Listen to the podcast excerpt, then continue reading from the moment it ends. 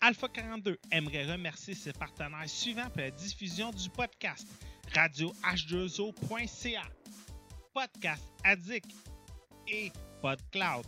Vous aimeriez aider Alpha 42 financièrement? C'est simple. Vous n'avez qu'à cliquer sur le bouton PayPal Twitch Alert qui est disponible sur la ligne Twitch d'Alpha 42 ou nous suivre via les pages Facebook et Twitter de Alpha 42 Net. Merci beaucoup et bon podcast. Alpha 42 est une production projet42.ca. Vous avez des plans de rénovation et de construction qui étaient dus pour hier ou vous avez un podcast à héberger. Projet42.ca est là pour vous servir. Projet42.ca pour que vos idées deviennent nos projets.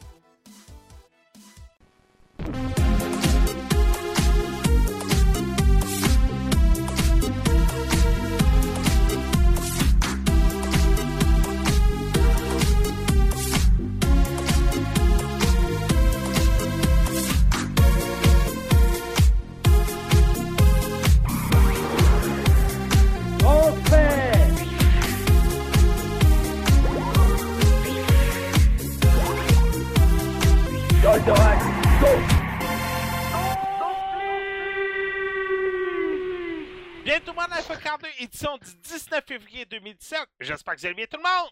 Yes! Oui! Yeah! Tout nouvel épisode cette semaine. Hey, deuxième en ligne, ça fait du bien. Comme je vous rappelle, on est maintenant le dimanche soir en direct. Euh, vu euh, les horaires de pas mal tout le monde qui ont beaucoup changé pour 2017.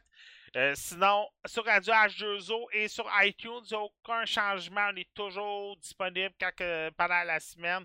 Radio H2O, on est toujours le mercredi 22h, tout de suite après le Mike Ward Show. Fait que, pas de problème là-dessus. Mademoiselle Geeko Wonderland, comment ça va? Ça va très bien. Bon. Hey, c'était quoi tes critiques pour aujourd'hui? Ça va être Kingdom Hearts 2.8 Final Chapter Prologue. Tu vas sûrement embarquer aussi un peu avec moi sur Halo Wars 2. Probablement oui. Cool. Monsieur Mathieu Prince, comment il va? Bien! C'était quoi tes critiques pour aujourd'hui? Euh, on va parler de Fire Fencer F, Advent Dark Force.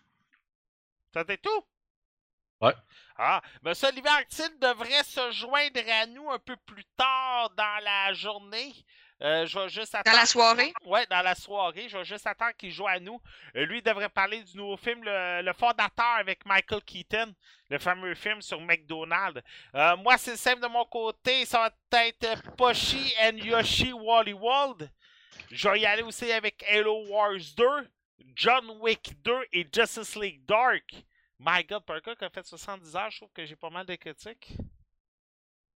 Ça se peut-tu, j'ai pas mal de critiques, Ikika, pour un gars qui a fait 70 heures? J'aurais aimé ça que tu me donnes Yoshi comme critique. Ouais, ben là, à cette heure, tu vas les avoir, hein? Ouais, ouais, oui. Parce c'est moi qui travaille. Ouais, c'est ça. Mais, mais je, voulais juste, je voulais juste signaler tout le monde. Euh, on a fait une nomination à l'interne parce que, comme je vous ai dit, mon horaire du temps a un peu changé. Puis euh, Erika, ici présente, a irrité. Hello! Oui, et maintenant la représentante d'Alpha 42 à l'externe, la nouvelle éditrice en chef. Alors, on l'applaudit. Donc, euh, si je peux passer euh, pour un moment de gloire, j'aimerais beaucoup mettre Alpha 42 en avant. Donc, euh, si vous qui m'écoutez, vous voulez m'aider aussi, ça serait vraiment gentil. Vous pouvez toujours liker notre page sur Facebook, Alpha 42. Ouais.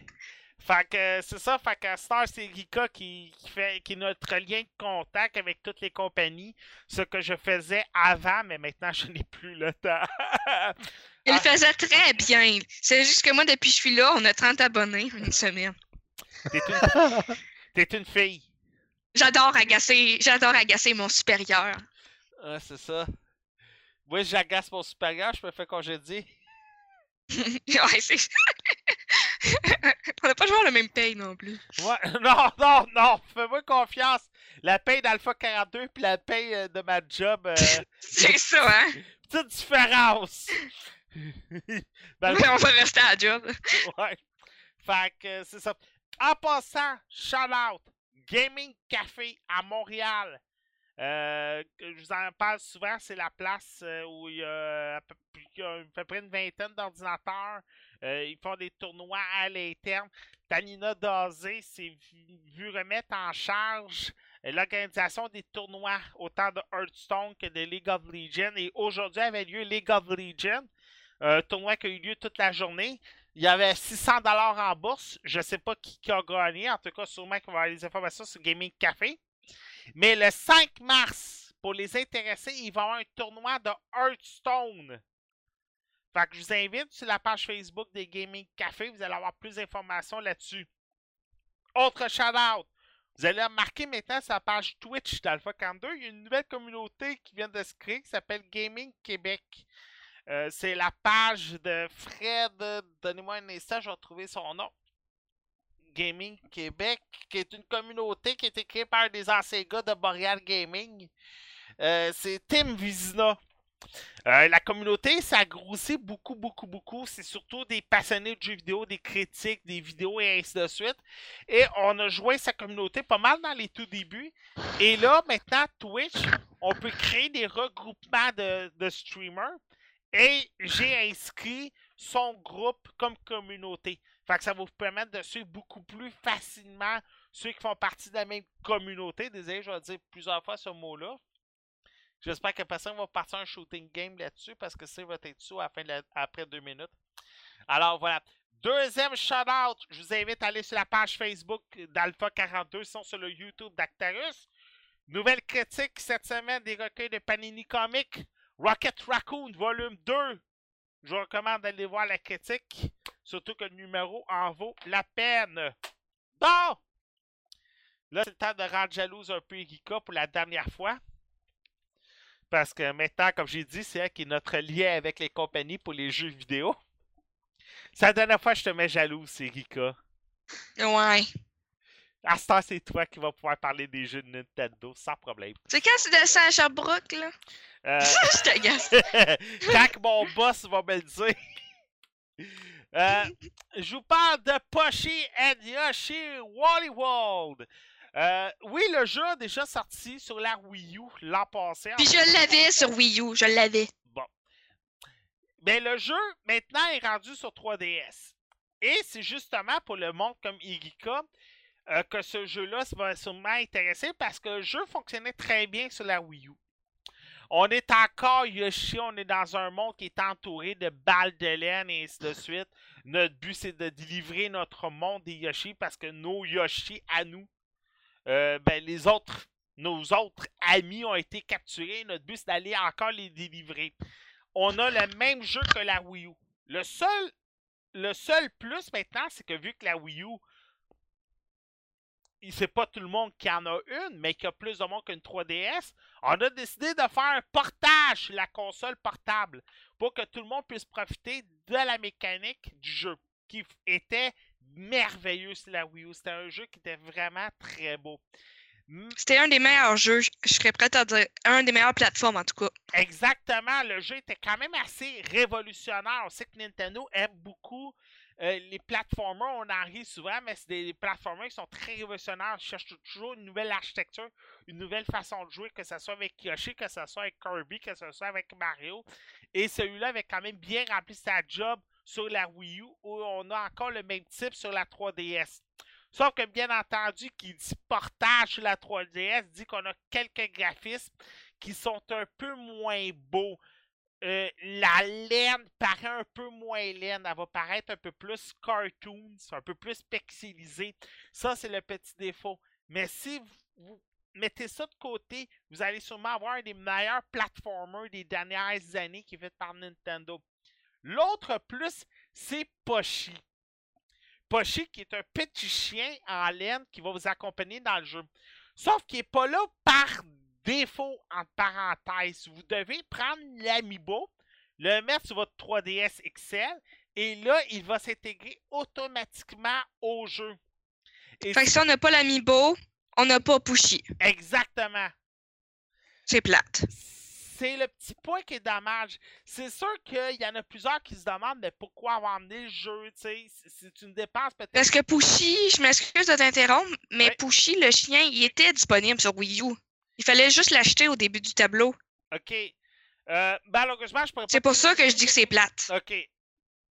Regarde. Déjà d'avance, il y en a plusieurs qui critiquaient la sortie du jeu sur la 3DS. Moi, j'ai pas. Ah non, non, moi je suis contente. Ben c'est ça, parce que c'est ceux qui n'ont pas de Wii U vont pouvoir essayer ce jeu-là. Autant comme euh, Eagle Warriors l'an passé, je sais pas si tu te rappelles, il avait sorti sur la Wii U et sur la 3DS. Smash Bros, c'est un peu aussi la même chose sur la Wii U. Mario Maker, Patrick. Mario Maker qui est sorti en décembre. Là. Exactement. Mario Maker, par exemple, le défaut, c'est que tu peux pas jouer les jeux en ligne. Mais euh, tout le contraire pour ici. Euh, Yoshi, par exemple, encore là, c'est pas, euh, c'est pas encore du nouveau parce qu'on ne peut pas. Euh... Hey, merci beaucoup, Captain Charisma, pour euh, le, le, following. On a un nouveau follower, Captain Charisma. Merci beaucoup. Va liker la page Alpha 42 sur Facebook maintenant. Ouais. Fait que, non, c'est ça. Fait que, est-ce que je vous le recommande? Si vous n'avez pas la version Wii U, oui, je vous le recommande. Si vous avez la version Wii U, peut-être si vous faites souvent de la route avec vos enfants. Sinon, attendez, attendez qu'il baisse. C'est un jeu de Nintendo, ça baisse pas. Mais sinon, regardez. Si vous ne l'avez pas, achetez-le. Si vous l'avez, pensez-y à deux fois. C'est pas un plus value. C'est vraiment juste pour ceux qui n'ont pas eu la chance de jouer sur la Wii U. C'est là qui est, euh, qui est, le gros plus. Là. Monsieur Mathieu Prince. Yes. Fairy Fencer F. Ouais, mais au fond, c'est un jeu que euh, j'avais déjà fait un review dessus quand il avait sorti sur la PS3 au début. Euh, je pense qu'Erika, tu disais que tu l'avais joué sur la PS4, toi? Oui. Euh, au fond, le, le modèle, au fond, qu'ils ont sorti sur le, le PC, c'est la même chose que celui sur PS4. C'est le Advent Force. Euh, sauf qu'avec la version qu'ils ont sorti sur le PC, ben, c'est que tu as toutes les DLC qui sont avec. Euh, tu as plein de petits achats à part ou quoi que ce soit. Là. Tu les as toutes déjà en partant pour comme pas mal le même prix. Euh, au niveau des graphiques, tout, c'est un petit peu mieux que sur le PS3. Euh, le jeu, au fond, grosso modo, c'est un JRPG euh, que, que vraiment leur propre euh, modèle, au fond, de, de monde, si on pourrait dire. Parce que grosso modo, c'est que comme dans tous les JRPG, tu as, une mission à faire, tu level up tes bonhommes, tu pognes l'équipement, tu le kit. Mais une chose qui est différente, c'est que oui, c'est en même temps, c'est linéaire un peu, comme quoi que t'es, tous les JRPG, il faut t'avoir de point A à un point B, t'es quasiment pour aller faire tes quests, tu le kit. Par contre, Qu'est-ce qui est fun, c'est que pour te leveler ou pour trouver des systèmes ou euh, des, des achievements ou quoi que ce soit, euh, qu'est-ce que tu peux faire, c'est que tu as comme des swords que tu débloques euh, à fur et à mesure que tu avances dans le jeu. Ces swords-là, tu peux comme le mettre le, dessus le, le, world map. Ça permet, mettons, de donner des bonus de loot, d'XP ou quoi que ce soit dessus cette partie de la map-là. Par contre, ça fait aussi que la map celle-là va être plus rough, mettons, euh, deux fois plus de vie ou les monstres, tu as, moins de, de regain, ah, de oui, ça, c'est si euh, il y avait un côté pur puis un côté evil, si je ne me trompe pas. Ouais. C'est le genre le evil qui fait que tout est plus dur. Ouais, c'est ça, mais en même temps, ça donne genre des rewards de plus. Ou ouais, plus d'XP, des affaires de même. de ce côté-là, c'est assez le fun. Euh, parce que ça te permet un petit peu comme de. Si tu vois, oh, je suis un petit peu trop fait pour euh, continuer où est-ce que je suis, ou j'ai de la misère, mais tu peux revenir comme un petit peu dans les areas d'avant, que tu connais un petit peu plus les, les, monstres, les combats, quoi que ce soit. Puis comme monter ça en difficulté pour pouvoir comme grinder. Fait que ce que ça fait, c'est que oui, le jeu, il faut quand même que tu grindes pas mal parce que euh, dans les DLC, il faut que tu sois level 999 là, quasiment pour pouvoir les faire. Mais avec justement ces affaires-là, ça te permet de vraiment euh, aller chercher de l'XP puis des levels vraiment rapidement. Là. Euh, fait que quand que tu sais comme, comment faire euh, les, les, les match-ups, on pourrait dire un peu, ben, tu vas, ça va t'aider pas mal. Après ça, c'est un port de console, fait que je vous recommande vraiment de jouer avec une manette. comme que tantôt, j'étais avec, j'étais dessus, puis j'ai joué un peu, puis juste comme pour naviguer dans le menu, je ne veux pas dire que c'est pas nécessairement mal fait, sauf que t'as vraiment le feeling que c'est fait pour être avec une, manette. là. C'est pas fait pour être avec un clavier ou quoi que ce soit. Euh, faut vraiment une manette là, pour pouvoir bien jouer avec. Tu capable de jouer quand même avec un clavier et une souris, mais tu n'auras pas autant de facilité ou autant de fun en tant que tel que si tu aurais une manette. Euh, c'est une des raisons pourquoi que je garde un ordi dessus une TV et non dessus des moniteurs d'ordi. Parce qu'une autre chose aussi, c'est que le jeu, il est capé à 60 FPS. Tu peux pas aller plus haut que ça. Puis si tu, tu peux forcer l'unlock, mettons, pour avoir plus de FPS, mais le jeu va commencer comme pas à saccader, mais à être désynchronisé un peu. Ok. Euh, fait que faut juste que tu laisses à 60 FPS. Fait que tu joues dessus une belle grosse TV avec une manette, c'est qu'est-ce qui va être le best. Tu sais, c'est pas un jeu qui est stressant ou tu sais, comme il faut que tu sois rapide. Là, tu peux prendre un petit peu plus ton temps pour euh, faire tes, tes mouvements et tout le kit. Euh, comme dans la majorité du RPG, je te dirais. Euh, après ça, t'es sûr que tu as l'histoire qui est différente. Tu as pas mal de DLC qui ont sorti qui te permettent d'avoir plusieurs endings euh, différents. Parce qu'au fond, dépendamment des choix, euh, tu sais, comme on avait dit un petit peu la dernière fois, moi qui que j'avais pas trop aimé de Resident Evil 7 à la fin, c'est que la fin se basait juste sur un choix et non comme dessus plusieurs choix. Euh, dans ce jeu-là, c'est que tu fais vraiment des choix tout le long du jeu en tant que tel. Euh, fait que c'est que ça fait, c'est que des fois, tu vas avoir des alliés qui vont être des ennemis ou des ennemis qui vont être des alliés, dépendamment c'est quoi que tu choisis comme réponse, carrément. Ta team, le, scénario et tout le kit va vraiment changer.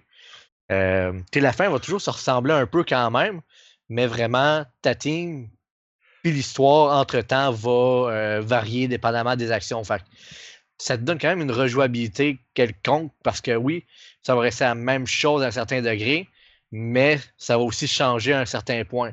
Que de ce côté-là, c'est quand même assez le fun. Euh, les combats sont quand même assez rapides. Je veux dire, c'est pas très très long comme les Neptunia, c'est un petit peu plus long. Je veux dire, c'est plus slow comme gameplay. Euh, ce jeu-là, il est un petit peu plus rapide. Fait que si tu aimes ça, les JRPG, un petit peu plus comme les Tales of, avec un, avec un combat un petit peu plus. euh, comment je pourrais dire? Avec une slash? ben, pas nécessairement avec un slash, mais t'es juste plus nerveux un peu, là.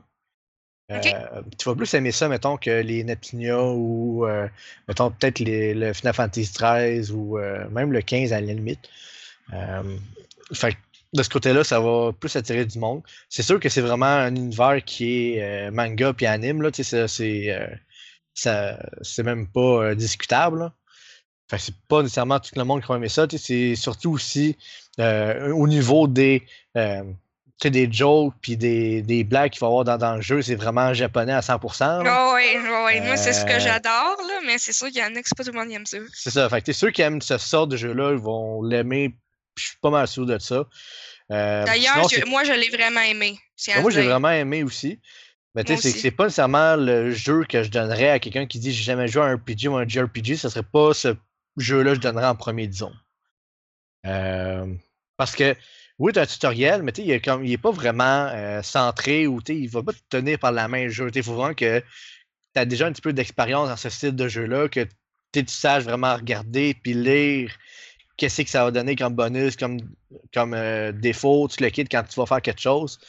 Euh, la première fois que je l'ai joué, je disais pas grand chose, puis je dois avouer que j'ai eu de la misère. Enfin, je l'ai recommencé justement pour être capable d'avancer dans le jeu. Fait de ce côté-là, il faut, euh, faut être quelqu'un qui. Comme je t'ai dit, c'est un super de bon jeu, mais ce serait pas un jeu que je donnerais comme à quelqu'un qui a jamais joué. Là. Non, des JRPG. ça c'est sûr. Euh, de toute façon, regardez Dare Factory, on la critique depuis plusieurs années. Puis c'est vraiment des jeux niches, des histoires qui sont niches. J'ai jamais entendu personne me- venir nous dire Hey, on a découvert Fairy Fencer ou euh, Hyper Dimension grâce à vous autres. C'est les meilleurs jeux que j'ai jamais joué ever. Non, c'est vraiment du monde qui connaît ces franchises qui vont continuer à jouer à ça. C'est autre chose que des Final Fantasy, là. Ouais, non, mais c'est ça, mais tu sais, c'est que non seulement au niveau du gameplay, mais c'est que ça fait des histoires différentes. Puis ce qui est fun, c'est qu'ils sortent beaucoup de jeux. Euh, ils sortent quand même beaucoup de jeux, je veux dire, puis les histoires vont toujours se varier un peu. Des fois, oui, c'est cliché, mais d'autres fois, non non plus. Tu sais, c'est- c'est quand même assez intéressant. Euh, Il arrive tout le temps à faire un bon mélange. Non, c'est ça, tu tu dans dis jamais. euh, Fencer, tu dans Fairy Fencer, c'est des fées qui sont pris dans des épées. Puis dans les combats, ils vont se transformer. Genre, ils ont toutes des transformations vraiment cool visuellement. Je sais pas si t'es d'accord avec moi, là. Mais moi, j'avais hâte de me changer tout le temps, là. Non, mais c'est ça, tu Puis- sais. Puis au niveau ça, de la musique, ça, tout, là. Euh, tu sais, t'as de la musique qui vient avec, puis tu sais, ils font toujours une bonne job. Tu sais, je veux dire, ils vont. C'est. Tous les jeux, ils ont tous vraiment aimé. J'ai jamais à dire, mettons, jusqu'à dire que c'est le meilleur jeu en tant que tel que j'ai jamais joué, mais toujours des bons jeux. sais, je veux dire, je l'achète, ça fait partie, c'est ça. Moi, Idea Factory, si vous le savez pas, ils font tout le temps des méga sales. Genre, eux autres, ils niaisent pas avec la poche. Il y avait Hyper Dimension Neptunia, il vaut 60 il était en sales pour 5 Fairy Fencer F, il était 15 Fait que, comme je dis, ils niaisent pas avec leur deal. Fait que si, mettons, vous vous dites, ah, je sais pas trop si je veux m'embarquer, ben, au pire, attendez un deal, là, parce que ils, sont pas gênés pour faire des deals. là. Ah, ils sont assez forts là-dessus, c'est vrai. Puis, euh, comme tu dis, là, c'est pour 15$, t'as un jeu. euh, De 60 heures minimum, là. c'est ça, c'est quand même des AAA. Je veux dire, c'est pas fait par des compagnies indépendantes, quoi que ce soit. Ils ont déjà euh, leur tout comme de, de, montrer. Le monde connaît ces compagnies-là, puis euh, ils continuent à, à développer, je pourrais dire, comme une formule gagnante, entre parenthèses. Là. Ben, c'est ça, parce qu'ils ont tout le temps le même humour dans tous leurs jeux. Tu sais, l'humour d'anime, l'humour cute. Ils ont tout le temps leurs personnages, euh, leurs filles full fortes, là, mais qui sont full mignonnes. Ils ont, leur, hum- leur humour particulier qui fait que tu veux tout le temps acheter tout ce qu'il y a d'Idea Factory. Ouais, ça. Puis aussi, il y a une dernière chose, c'est que euh, dans Advance, euh, Force aussi, c'est qu'ils ont racheté le, le- un moyen de bouger plus rapidement dessus euh, la map. T'appelais déjà de marcher, là. Tu vas pouvoir justement Ok, ok, je savais pas c'était nouveau parce que j'ai Advance Force, moi aussi. Ouais, ça, mais de PS3, tu l'avais pas. Il fallait vraiment que tu marches tout le long. Là, là au Ah, moins, ben, tu c'est peux comme dasher un peu, puis tout le kit. Ça te permet d'aller un petit peu plus vite dans le jeu. Euh, J'ai trouvé aussi le décor un petit peu plus rempli parce que la version PS3, je sais pas pour la PS4, là, mais sur la PS3, là, les couloirs, puis tout, c'est comme juste du vert, puis il y avait rien quasiment. C'est assez. euh, pas très très beau, mais sur la, la version PC que j'ai eue la dernière, euh, c'est pas mal mieux fait. Je te dirais, il y a plus de, de textures, puis tout le kit. Euh, Ah, ben, c'est bien ça qui a amélioré leur version. Des fois, il y a des ports qui sont poches. Celui-là, ben, c'est Ah, un bon On port. je suis va en reparler tantôt d'un porc qui est poche. Je pense que t'es déçu, hein? Ah! Je vais en reparler tantôt. Fait que euh, pour moi, c'est pas mal ça, tu sais, je vous dirais. Tu sais, euh, checker Idea Factory, puis vous allez voir qu'il y a plein de jeux qui vont faire qui sont comme. euh, actuellement, ils sont pas trop chers, ou s'ils sont quand même, c'est cher, là. T'es attendu comme au Steam Sales, là, puis ils vont tous descendre comme à 5$ la gang. Euh, Je pense que le 10$. maximum qui font leur jeu, c'est 59,99, qui est un prix vraiment normal pour un jeu PlayStation 4. C'est vraiment ça, un bon prix. C'est pas des, dire. des, des prix à 80, fait que, tu C'est ça. c'est une compagnie non plus qui, qui prend pas euh, le monde genre comme pour des pigeons en tant que tel. Ils font un jeu complet. Les DLC, c'est comme souvent, c'est pas nécessairement des DLC de, de gameplay en tant que tel. C'est vraiment juste des DLC cosmétiques ou des affaires de même. Puis jeu qui te Ça, c'est juste un choix personnel. C'est ça, c'est comme- vraiment. Le jeu est complet quand il ça, sort. euh, j'ai vu un DLC, moi, c'était t'achetais des niveaux. C'est la première Ah, fois de ma vie que je voyais ouais. ça. Là, c'est pas, ça pas rapport avec Idea Factory, c'est juste un tu l'as dans jeu que j'ai vu qu'on pouvait là. acheter des niveaux. Acheter des niveaux. C'est ça, j'ai Ouais, mais tu sais, Oui, je mettons, trouvais ça full plate. bonhomme. Ouais, mais ach- acheter des niveaux. vraiment plate. Oui, mais acheter des niveaux, EA se sont spécialisés là-dessus. Moi, je trouve Ah, ça mais- totalement poche. Sauf que, tu sais, qu'est-ce que je, viens, je reviens depuis tantôt, c'est qu'au moins, c'est que eux, quand ils sortent le jeu, Il ils est vont pas te plein, sortir. il plein. pas- C'est ça, ils vont pas te sortir comme 10 DLC pour la suite ou la suite ou euh, compléter ci ou ça. tu sais. Je Le jeu, il est déjà plein. Puis, tu il est à 59, il est pas à 119 ou à 89 ou whatever. Fait que, tu sais, de ce côté-là aussi, c'est 129 à c'est- une raison pourquoi que euh, j'aime bien cette compagnie-là, c'est qu'au moins, ils prennent pas les joueurs pour des, des, des, des pigeons, là, au fond. Euh, oui, ça. Si euh, je peux rajouter quelque chose, Oui. Vas-y. Ils donnent tout le temps des thèmes, des wallpapers pour la PlayStation 4 gratuitement ou Oh, peu cher. ok. Avec les euh, hyperdimensions, ils les vendent euh, 50 cents ou 1 dollar. Ah. C'est des beaux thèmes. Fait que ça vaut la peine. Ah, moi, je les ai, en tout cas. Ça va être tout pour, euh, ça va être tout pour toi, Mathieu? Je pense bien que oui. Bon. Ok, là, c'est à mon tour. Ah boy. Avec quel sujet, Patrick? Halo Wars 2. Bon sang. Ah. Ok. Je Halo. suis là. Ouais. T'es là, t'es prête? J'en besoin. Attends un peu, Mathieu, il voulait rajouter quelque chose. Ah, vas-y, Mathieu. Ok, ben, c'est pas vraiment une critique en tant que telle, mais tu sais, euh, c'est sûr que je vais parler d'Horizon Zero Dawn le 20. Ben, à fond, peut-être pas le 28 en tant que tel, mais je vais le jouer le 28. là. Euh, je pense qu'Erika, tu m'as dit toi aussi t'allais te On va en parler le 5 mars. Euh, On va en parler ensemble le 5 euh, mars. ça fait un petit bout que je commence à hésiter à aller me chercher une PS4 Pro parce que plus que ça va, plus que euh, on attendait que les jeux se font développer pour la puissance de la PS4 Pro.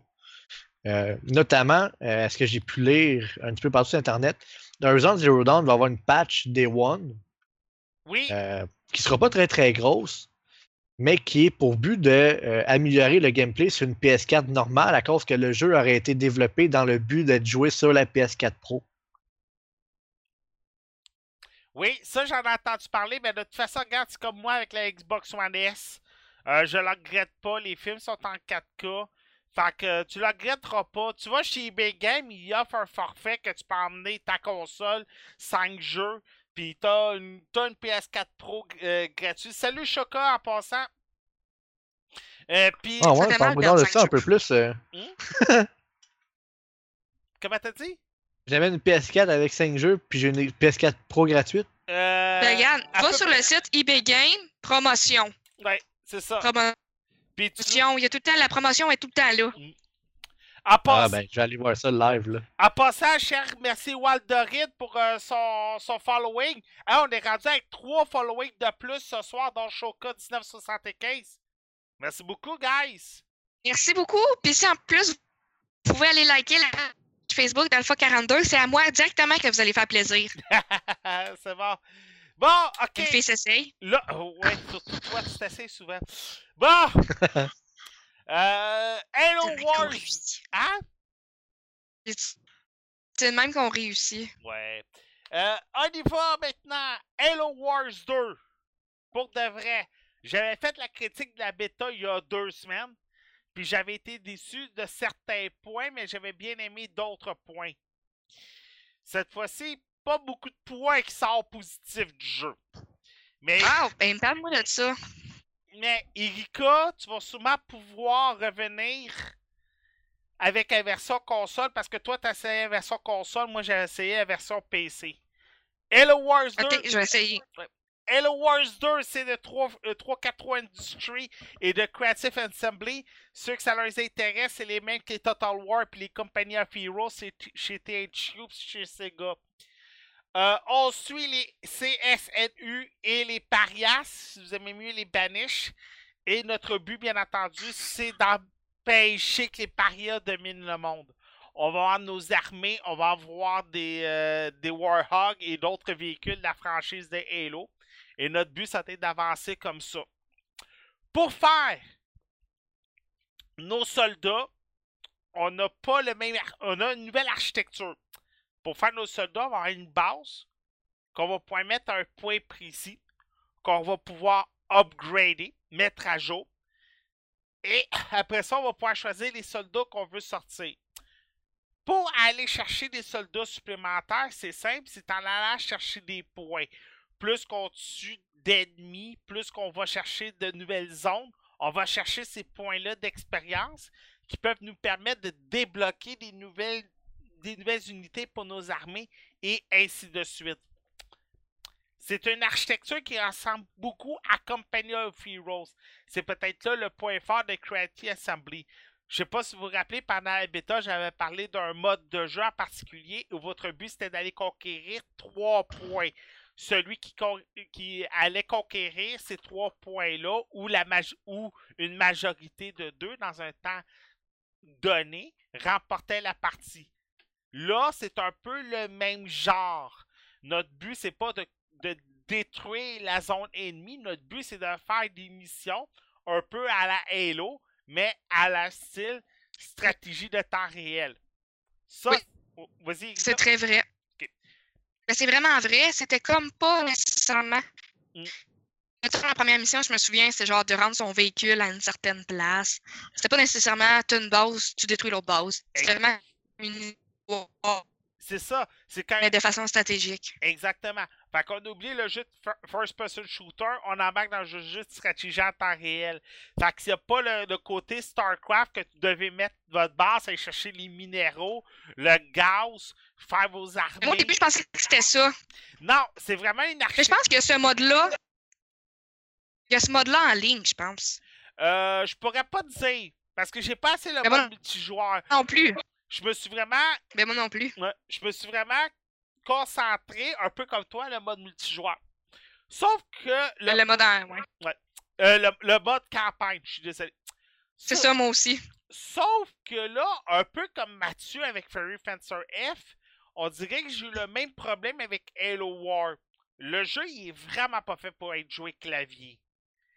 T'essayes de suivre les directives, pis t'as toutes les difficultés du monde à les suivre correctement. À un moment donné, tu dois activer un pont pour traverser un fossé. Fait que je clique sur ma souris, Sauf que c'est pas écrit enfonce ta souris 5 minutes, tu vas avoir un menu contractuel qui va apparaître puis tu vas pouvoir dire de l'activer. Tu l'as pas ça. Le tutoriel est un peu déficient, on pourrait dire, dans le jeu.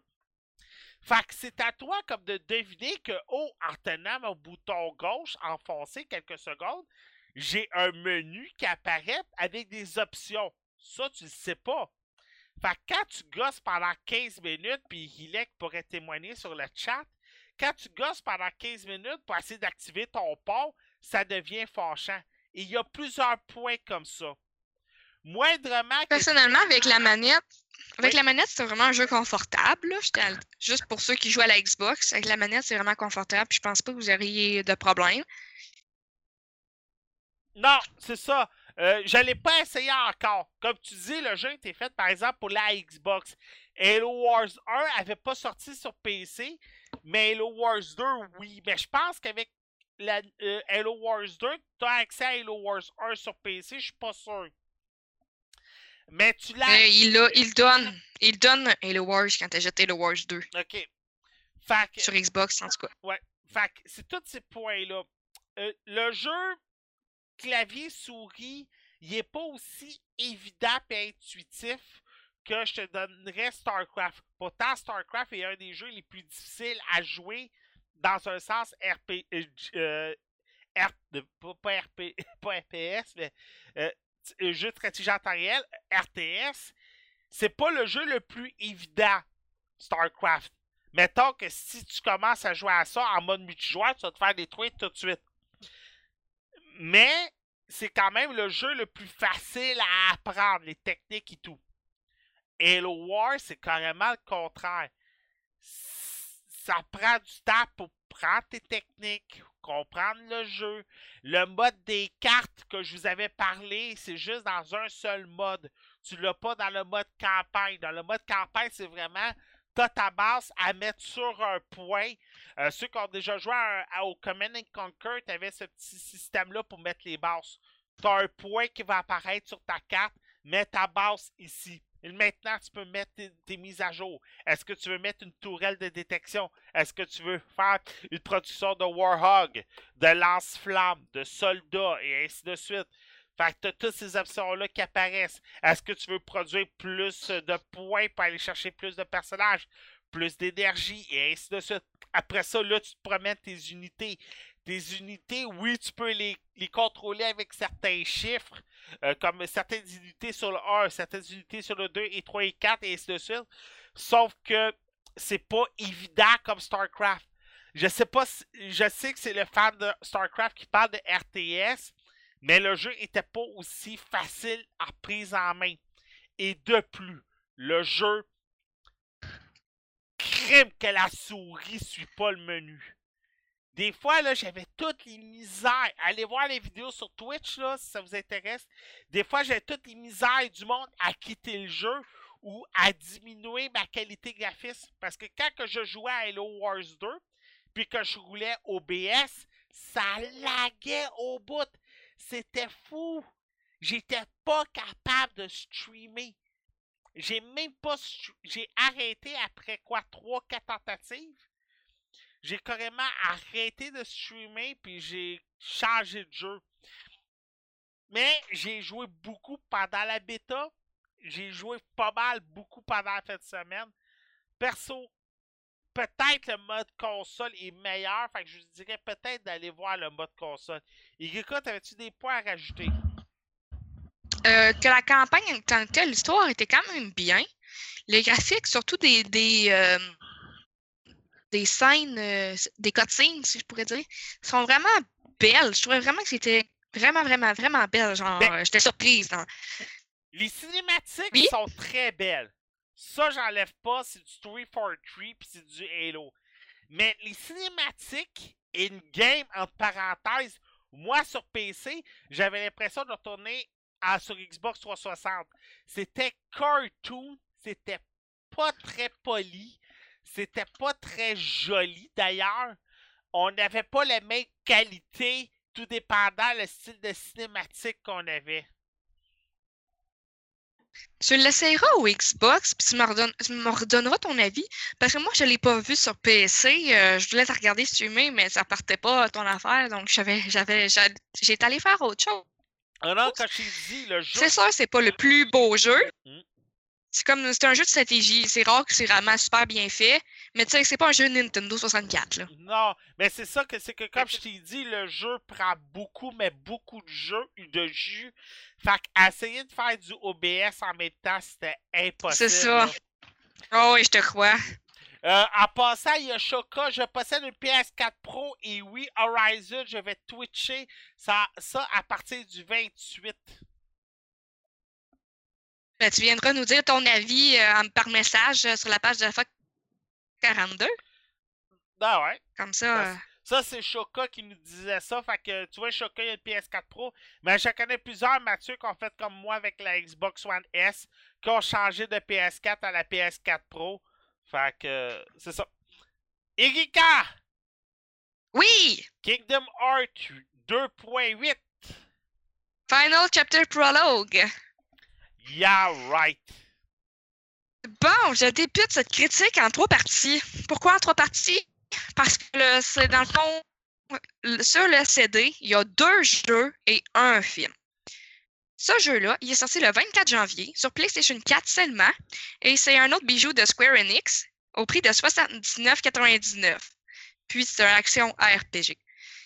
Dans le fond, euh, 79,99 pour trois choses, c'est quand même un pas pire prix. Donc, euh, je vais commencer. Pour ceux qui ne le savent pas, c'est un film qui est nouveau, un jeu nouveau et un jeu remaster.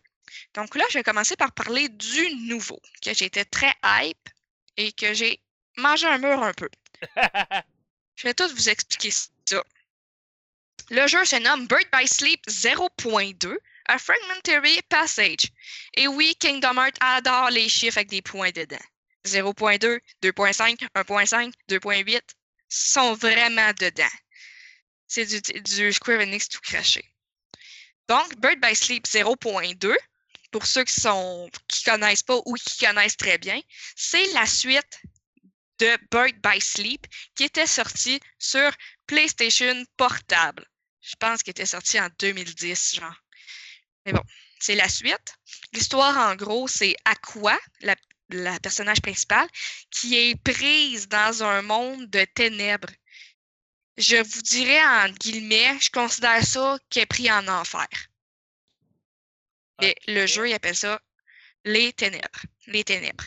Donc, elle, elle est prise dans les ténèbres. Il y a pas, le temps, il ne s'écoule pas. Elle est seule, elle est seule au monde, puis, euh, c'est comme je vous disais, le temps est figé. Puis, elle est dans des décors C'est des décors vraiment tristes et sombres. Mais ce que j'ai aimé, c'est qu'on voit beaucoup les touches de Disney. Par exemple, dans un monde noir, brume, triste, un village euh, vide. Puis, on voit le, le château de Cendrillon. Il est inhabité, mais c'est le château de Cendrillon. Plus tard, il va y avoir plein, plein, plein de miroirs, ce qui laisse sous-entendre que c'est le monde de Blanche-Neige. Il y a aussi, une fois qu'elle va se promener, puis il va y avoir des ronces partout. Pour ceux qui connaissent bien Disney, les ronces, euh, c'est dans La Belle au Bois dormant. C'est à la fin qu'on voit ça. Donc, il n'y aura pas de personnage. Il n'y a personne à part elle. Puis, euh, ben, il y a des méchants, évidemment, des sans-cœurs qu'on va battre à tonnes. Mais euh, plus tard dans l'histoire, elle va rencontrer Mickey Mouse. Puis, ça, en 10 ans, il venait de trouver l'ouverture pour aller la voir. Malheureusement, il n'a pas, pu- il a pas pu la sauver. Mais je vais, je, je vais- je vais en revenir à ça tantôt. Je veux juste euh, parler des graphiques qui étaient très hallucinants. C'est le premier Kingdom Hearts qui est fait en Unreal Engine 4. Ça paraissait à la titi, là. C'était vraiment beau. Je, je, capotais. C'est le plus beau Kingdom Hearts qui a jamais été fait. C'est normal, vu que lui a été fait pour la PlayStation 4. OK. Mais ça laisse sous-entendre que Kingdom Hearts 3 il va être beau en titi. Ah! Donc, c'est ça. L'histoire était vraiment touchante. Pour les adeptes de Kingdom Hearts, toutes les Kingdom Hearts ils ont des parties très touchantes. Mais celle-là, c'était la solitude qui était vraiment pesante. Pas pesante dans le sens, ah, je fais ma PlayStation parce que je vais me suicider. C'était plus, oh mon Dieu, je veux vraiment qu'on la sauve. C'était vraiment, c'était vraiment beau. En plus, aussi, ce qu'il y avait de plus dans ce jeu-là, c'est les animations de bataille qui étaient beaucoup mieux. Par exemple, euh, quand elle faisait son sort de glace, ça, c'était vraiment beau, là, ces animations.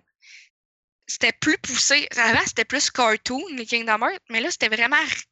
C'était le cartoon réel. OK. Donc. Mais les négatifs, parce que malheureusement, il y en a. La durée de ce jeu est de 2h45. Je vais vous expliquer pourquoi. Parce que c'est un teaser pour Kingdom Hearts 3. Tu C'est vraiment chien. Tu payes combien pour ça? Ben, là, c'est ça, j'ai dit. 80, mais il y a deux jeux, un film. OK. Puis, je, vais- je vais continuer parce que ma critique n'est pas encore finie. Dans le fond, c'est vraiment un teaser pour Kingdom Hearts. Ça laisse sous-entendre, puis je le dis parce que le jeu est sorti, fait que je dois de le dire. Ça laisse sous-entendre que Kingdom Hearts 3, l'histoire, ça va être de les sauver à quoi? Parce qu'elle est encore prise en enfer, dans les ténèbres, puis ils ont besoin d'elle pour euh, avoir tous ceux qui ont la lumière en eux pour vaincre les ténèbres. Donc là, on revoit nos vieux personnages, Donald Duck, Goofy, euh, Sora. Puis là, ils disent, euh, ils leur donnent la mission. Il dit, allez faire la mission. euh, ben, il dit pas c'est où, parce qu'il dit, c'est dans toi, Sora, c'est la réponse dans ton cœur. Puis là, Sora, ça finit de même. Il dit, ah, je le sais il faut aller. Il faut aller euh, au. Ben, il dit l'endroit, mais c'est dans le monde d'Hercule. Fait que là, ben moi, j'ai eu la chair de poule parce que là, il va y avoir le monde d'Hercule dans Kingdom Hearts 3. C'est vraiment le avant Kingdom Hearts 3. Fait que pour les fans, c'est genre un bonbon, mais qui fait mal un peu le bonbon parce que j'ai vraiment hâte que le jeu sorte. Mais le jeu, malgré son deux heures et demie, il y a une valuable replay parce qu'il y a plein d'items à débloquer. Il y avait genre des vêtements, euh, des couleurs de linge à débloquer. Puis aussi, ben, il y a tout le temps ceux qui veulent faire les trophées aussi, qui, ça fait que tu peux la refaire. Mais pour de vrai, le titre, c'est A Fragmentary Passage. Fait que, c'est comme un clin d'œil à ce que Kingdom Hearts va être. À ce que Kingdom Hearts 3 va, va être pour nous mettre dans l'ambiance. OK.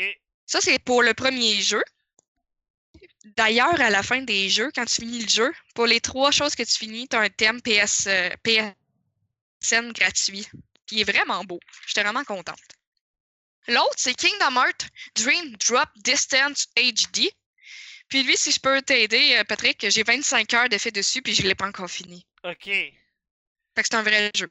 Bon, au moins, il y a ça parce que. C'est euh, le plus beau. Ouais, c'est ça, ouais, deux ans et demi, j'étais fâché, mais il était vraiment bon. Tu sais, je vais la refaire, là. OK. Mais deux heures et demie, là. Comment? hi. Kingdom Hearts euh, DDD, comme les fans l'appellent, c'est le plus beau remaster que j'ai vu de ma vie. Ah ouais. C'était un jeu, c'était un jeu sur 3DS, ultra pixel. C'est quand je la regarde à cette heure, puis je me dis, mon Dieu, que j'ai hâte pour jouer à ça, c'est tellement laid.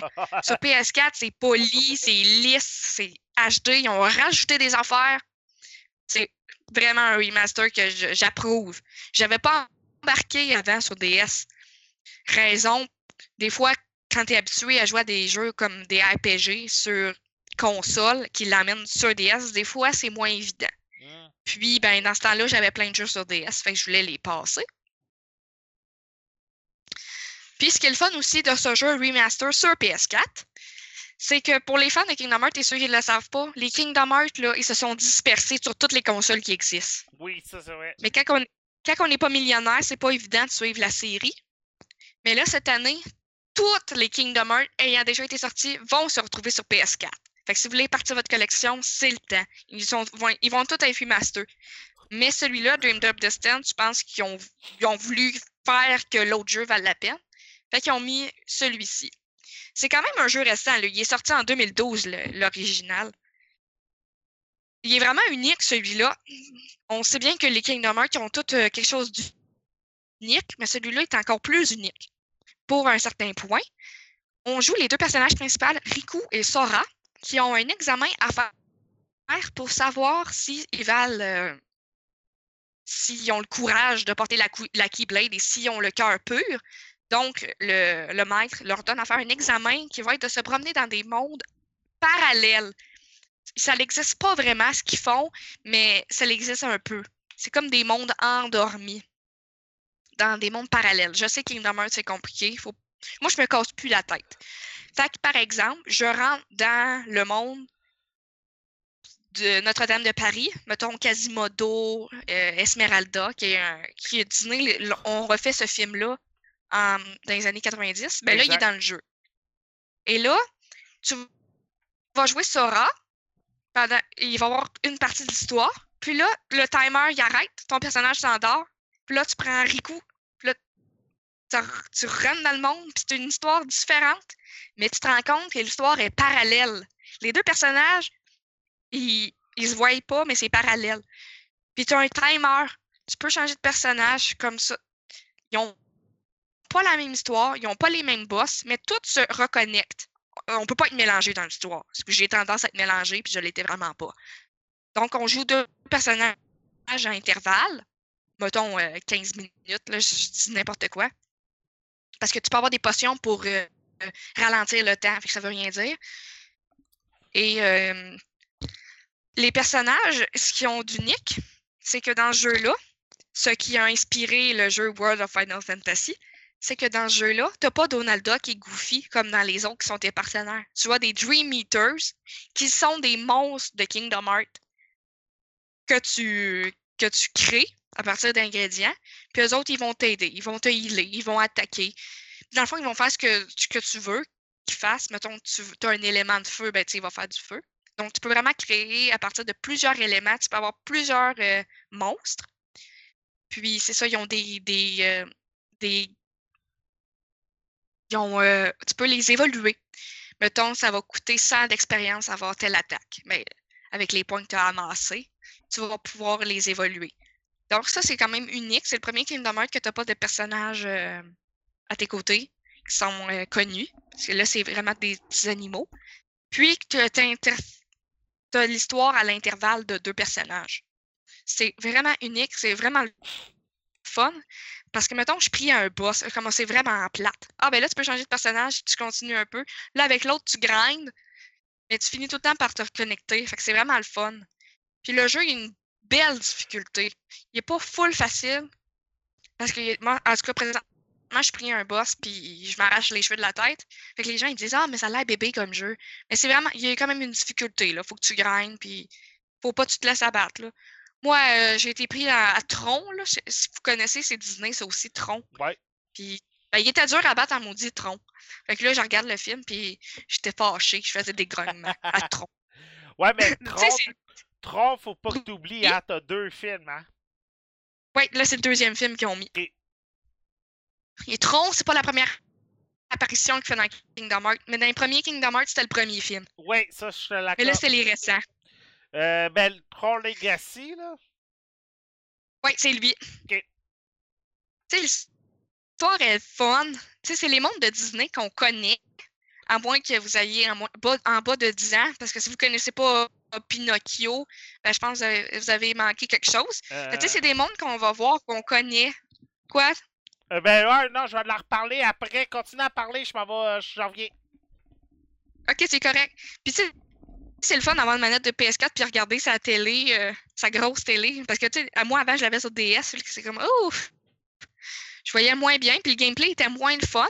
Parce que je dois le dire, sur la DS que j'ai, moi, j'ai pas de caméra. Jouer à Kingdom Hearts, pas de caméra, c'est un petit peu agressant. Puis je tiens à dire qu'on se lasse pas de ce jeu-là.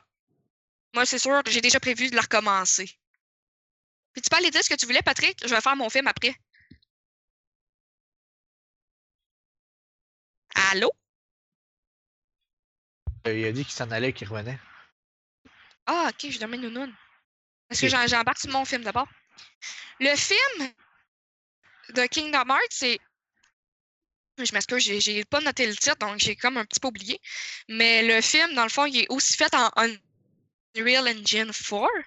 Donc, les graphiques du film, c'est vraiment beau. Je pense que c'est rendu une petite mode de faire des films avec les jeux vidéo, parce qu'il y en a eu un dans Final Fantasy XV très dernièrement. Le film, dans le fond, c'est pour expliquer ce qui a démarré la guerre des Keyblade, des, des porteurs de Keyblade. Donc, euh, le film est lent, il n'y a pas beaucoup d'action. C'est surtout que ça tourne tout le temps autour du même sujet, qu'il y a une organisation de sept personnes qui veulent emmener la paix dans le monde, mais qui a un traître. Fait que là, tout le monde est là, c'est qui le traître, c'est qui le traître, puis ils sont comme fâchés l'un à l'autre. Puis, euh, je pense vraiment que c'est un film qui a été fait pour euh, mettre dans l'ambiance les gens qui n'ont pas trop connu la série ou juste pour faire quand tu joues au jeu, tu dis Ah, il a dit ça là. Mais c'est pas un film qui était nécessaire à écouter.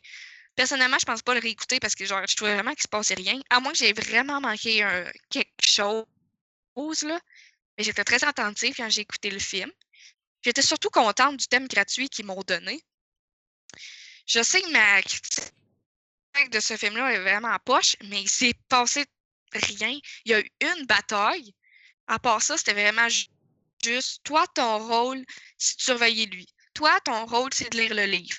Toi, ton rôle, c'est euh, de rien faire. Fait c'était comme un film de une heure qu'on pouvait apprendre pourquoi il y a eu une bataille, parce qu'il y avait des tensions. C'est pas mal juste ça que j'ai à dire sur ce film-là. Mais moi, en général, je trouve que l'achat de ce, ce jeu-là vaut la peine pour Kingdom Hearts Dream Drop Distance et l'autre jeu. Si jamais, je suis sûr qu'au eBay Game, il y a déjà des copies usagées. Mais moi, Kingdom Hearts, ça peut pas attendre. C'est ma série Ça pour- préférée. ça va être tout pour toi? Oui, ça va être tout pour moi. Mais tu voulais revenir avec Pinocchio, je voulais bien savoir ce que tu voulais dire. Ben, c'était juste dire, il y a deux semaines environ, la Pinocchio est sortie sur Blu-ray en magasin. Oui, je le sais, c'est un, un drôle de. Ouais, Donc? ben c'est ça, j'ai été le chercher, j'ai réussi à me le procurer de chez Disney. Euh, nouvelle édition, première fois en édition numérique HD, on a retravaillé les couleurs pour qu'ils soient un peu plus propres, un peu plus beaux. Disney le font souvent quand ils ressortent les films en Blu-ray. C'est sa première apparition depuis 2009. C'est un retour quand on sait que Disney, euh, les, fi- les films s'en vont dans la voûte et ressortent des nouveaux documentaires qui sont disponibles sur le Blu-ray, dont un avec Walt Disney lui-même qui nous présente les Ah! envers du décor. Mais là, on parle d'un vieux documentaire, bien entendu, qui date d'environ 70 ans. Je voulais rajouter quelque chose aussi après. euh, après. OK. Et en plus, on a la réunion de certains scénaristes qui viennent nous parler de comment ils ont adapté Pinocchio au grand écran. Parce qu'il faut dire que Pinocchio, c'est une histoire qui date depuis plusieurs années. Et Geppetto est sûrement devenu, avec ce film-là, un des emblèmes de la compagnie de Disney. Euh, Geppetto est souvent repris pour Ouais. raconter des histoires. Euh, Oui, puis il est même sur des chocolats. Exactement, c'est un des personnages qui était plus emblématique. Moi, perso, Pinocchio, si vous avez une histoire à voir, c'est celui-là. C'est une belle histoire. Euh, juste par exemple, si vous le trouvez, vous êtes chanceux parce que j'ai fait les Walmart une journée pour essayer de me le procurer. Et il était déjà sold out partout. Alors, si vous êtes chanceux, tant mieux. Moi, j'ai réussi à me le procurer de chez Disney. Moi, je vous recommande beaucoup Pinocchio. C'est un coup de cœur. C'est un film à avoir dans sa collection, surtout là. Puis c'est des signatures Disney. Ça veut dire que c'est vraiment lui qui a travaillé, euh, qui a travaillé personnellement dessus. Vas-y, Rika. Ah ouais, c'est. Ce que je voulais dire qui était agréable pour moi présentement avec Kingdom Hearts, c'est que moi, mon fils, ben, c'est dur de connaître euh, les vieux, vieux, vieux succès de Disney à son âge. Il a trois ans, donc c'est pas évident. Il connaît les récents, mais là, il connaissait pas les vieux. Fait que là, on... ah, je jouais à Kingdom Hearts, mais là, il connaît par cœur Donald Duck, Mickey Mouse, Goofy. il a même remarqué qu'il y avait des jouets de Pinocchio. Il ne savait même pas c'était qui. Puis il dit Ah, maman, c'est le Pinocchio dans ton jeu. De, de, dans ton jeu. Fait que là, il, connaît tous ses succès là, de Disney. En parlant de cinéma. C'est le fun aussi pour les enfants. En parlant de cinéma, je, vais, le, faire rentrer dans la conversation. En parlant de cinéma, on avait fait une. Ah! il est en stock en ce moment sur Amazon à 24, à 24 Sautez sur Amazon. Merci Choca. Sautez sur Amazon parce qu'en magasin, back order. Euh, en parlant de Disney, Disney était prête à faire la joke. On a souvent fait un mème sur Internet à propos de Will Smith et de Dumbo. Oui, je l'ai vu moi aussi. Et Will Smith avait été confirmé pour faire Dumbo. Dumbo, je l'avais vraiment aimé quand j'étais jeune, en tout cas. Et finalement, euh, on n'a pas venu à un accord. Alors, Will Smith ne fait plus partie du projet du live action de Dumbo. Oh! Mais on a euh, John Favreau a fait des confirmations à propos de Le Roi Lion. C'est Danny Glover qui va faire la voix de Simba. Et James Earl Jones va refaire Mufasa. Ah! Ça, c'est un très bon coup de Disney. Sérieux, celle-là, je suis vraiment content. Euh, Puis en plus, ils refont toutes les Kingdom Hearts. ça veut dire que mon fils va toutes les connaître. Là. euh, tous les personnages. Parce que le roi lion est dans Kingdom Hearts. Ouais. Ben, oui, c'est vrai, oui, Simba était dedans. Même Scar, tu pouvais l'affronter à un moment donné dans le Kingdom Hearts. Oui, oui. Il est fatiguant, Scar, il est fort. Oui. Fait que c'est ça, fait que Roi Lion, ça, c'était confirmé. Autre nouvelle qu'on avait su de chez DC Comics, la rumeur était confirmée qu'on négocie en ce moment pour que Mel Gibson réalise oh, Suicide Squad 2. C'est pas lui qui a genre dit cet été que les films de super-héros c'était pourri. Genre. Il faut pas oublier, il y a une différence entre Suicide Squad puis Marvel. Il va sûrement aller chercher du côté de Suicide Squad un côté qui va peut-être plus leur rejoindre avec son genre de cinématographie à la J'ai entendu dire. Oui. J'ai entendu dire qu'il faisait des bons films. Exactement, c'est un bon réalisateur. Et sûrement que tu. Et pas acteur. Non, acteur, c'est un bon acteur. C'est un bon acteur. Si t'aimes le, les... Si les messieurs que la face figée, oui. Euh, Braveheart. What, what... oui, je sais c'est quoi Braveheart. Bon, What Woman Want, Little Weapon, Mad Max. Tu veux que je continue? J'ai pas dit qu'il faisait des mauvais films. J'ai dit que sa face était pas mal figée. Ben, ça, puis euh, Karen Stewart, euh, j'aime mieux euh, Kristen Stewart, j'aime mieux Mel Gibson, tu sais. Malgré ce qu'il a fait, là, j'aime mieux Mel Gibson que Kristen Stewart. Je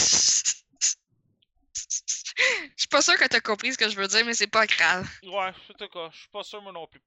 Euh, fait que c'est ça, puis Matt Reeves, Ben Affleck ne réalisait plus Batman on avait Matt Reeves euh, dans la cible pour réaliser Batman. Finalement, Matt Reeves s'est désisté. Fait que là, tous les yeux sont sur euh, Monsieur Mad Max, justement. Oui. Euh, Mad Max, George, pas George Romero, mais George Miller pour réaliser Batman.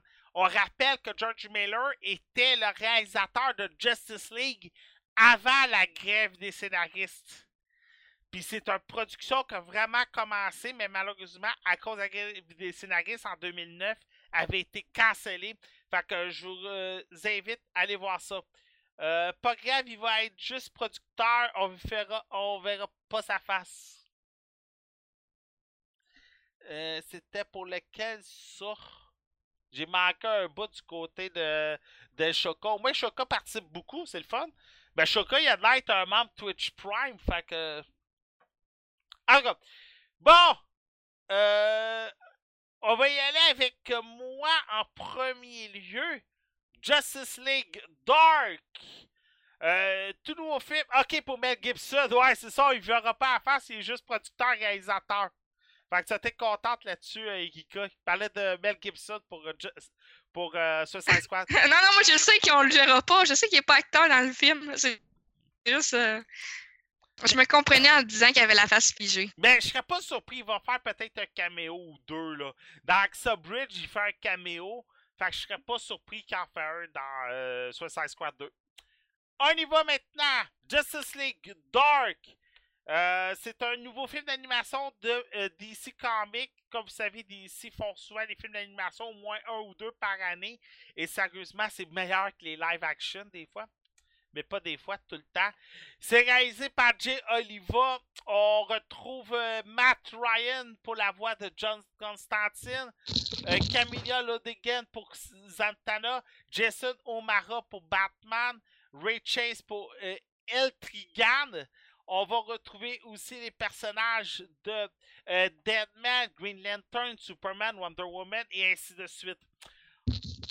La Justice League tombe sur un phénomène un peu paranormal. Les humains, les mortels, vont voir des démons les envahir et vont vouloir se défendre. Sauf que malheureusement, ce n'est qu'une illusion.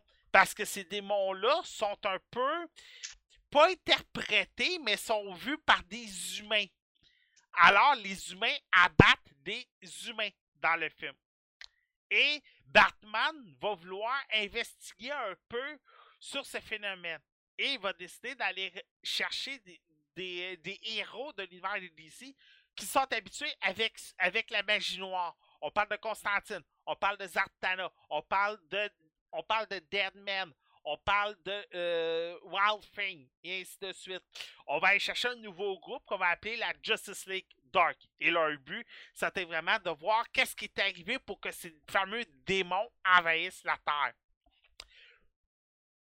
Ce qui est intéressant avec le film, un peu comme Teen Titan il y a à peu près deux ans, on va voir et on va suivre des héros qu'on n'est pas habitué de voir. À part Constantine, qu'on a vu énormément dans les dernières années, un film avec Keanu Reeves, une série à NBC, puis euh, Zatanna, qu'on a, Zatanna qu'on a vu souvent dans Smallville et dans Heroes. Puis aussi, pour faire un ajout, Zatanna était aussi un personnage jouable dans Injustice. Exact. C'était un jeu de combat vraiment populaire. Fait que, le monde, ils ont, ont appris à les connaître. C'est ça, Zatanna puis Constantine, on les connaît quand même assez bien. Mais Deadman, à part qu'on a peut-être déjà vu le personnage, on le connaît pas. Euh, Intrigane, on le connaît pas. Wild Thing, à, euh, à mo- euh, Thing, à moins que tu sois un habitué des séries de DC Comics, tu connais pas ce gars-là partout, là. Puis c'est un monstre des marais c'est juste intéressant parce qu'on voit d'autres personnages de l'univers des DC Comics. Et c'est là que... Il y en a tellement de c'est intéressant. Exact. Et là, on a vraiment plusieurs personnages qui sont très intéressants. Juste pour Constantine, par exemple, il prend peut-être beaucoup de place dans le film, mais c'est de la place qui est un peu nécessaire parce que vu qu'on connaît pas les autres personnages, c'était peut-être un peu difficile de les mettre de l'avant. Vu qu'on connaît beaucoup plus Constantine, c'est un peu plus facile peut-être. Le point, par exemple, c'était Batman. Pourquoi Batman est encore là? C'était-tu peut-être parce que c'était plus facile de vendre le DVD? De toute façon, DC Comics ont averti dès la première année. Euh, Batman va toujours être dans les films de DC Comics. Que ce soit un film Superman, un film Wonder Woman. Batman sera toujours un protagoniste qui est là parce qu'il est Batman. De toute façon, Batman le dit dans Batman Lego. Je suis le personnage le plus populaire de DC parce que je suis Batman. Dans ta gueule, Superman. As-tu vu Lego Batman, Erika? Pas encore. Qu'est-ce que t'attends? J'attends le bon temps d'aller au cinéma. Non, tu peux pas attendre que c'est le bon temps. C'est Batman, Lego. Best, best DC movie ever. Come on. Euh, je vous le recommande. Il est bien meilleur que Killing Joke. Killing Joke, le défaut et l'histoire était mal construite. Tout la différence de Justice League Dark. mais peut-être que Justice League Dark, le point positif, c'est qu'on n'a pas lu la bande dessinée. On, on Ouais, c'est ça qui arrive avec Killing Joke. C'est ça, Killing Joke, on a lu la bande dessinée, on connaît l'histoire de Batman. Fait que tous les points qui étaient dans le film, c'était comme ah, ah, ah, non, ça marche pas dans ma tête. Mais là, Justice League Dark, vu qu'on ne sait pas de quelle bande dessinée c'est adapté, vu qu'on sait pas, qu'on connaît pas l'arc, vu qu'on connaît pas certains points, c'était comme du nouveau, fait qu'on n'avait pas de point de repère. Alors c'est peut-être là qui fait que le point, ah, c'est plus intéressant. Et justement, c'est plus intéressant. Euh, moi, je sais que encore là, un peu comme Pinocchio, où je vais, il était sold out partout. Pas moyen de le trouver. Alors moi, j'ai acheté un code UV de quelqu'un qui l'avait acheté euh, en Blu-ray. J'ai racheté le code UV parce que comme j'expliquais en pre-show, moi, en 2017, euh, je me suis promis d'avoir une nouvelle maison. Et pour avoir une nouvelle maison, il fallait que je coupe quelque part. Alors, c'est dans les films que je coupe. Et je me procure des codes UV. Fait qu'à ce temps, j'achète les codes UV du monde. Et pour Justice League, je le voulais en physique parce que je me suis promis une chose, à part les franchises et les Disney, tout le reste maintenant, c'est code UV. Et Justice League Dark, je le voulais en physique, pas moyen, fait que j'ai acheté le code UV de quelqu'un qui l'avait acheté physique. Alors, c'est juste pour vous dire comment que le monde le voulait. Autre point qui est positif aussi du film, Superman, Wonder Woman, Green Lantern et Tralala, on les voit seulement au début deux minutes. Après ça, on les oublie. Fait que c'est vraiment intéressant qu'on mette de l'avant des super-héros qu'on ne connaissait pas. Sérieux, Gika, je, je te le recommande beaucoup plus que Killing Joke.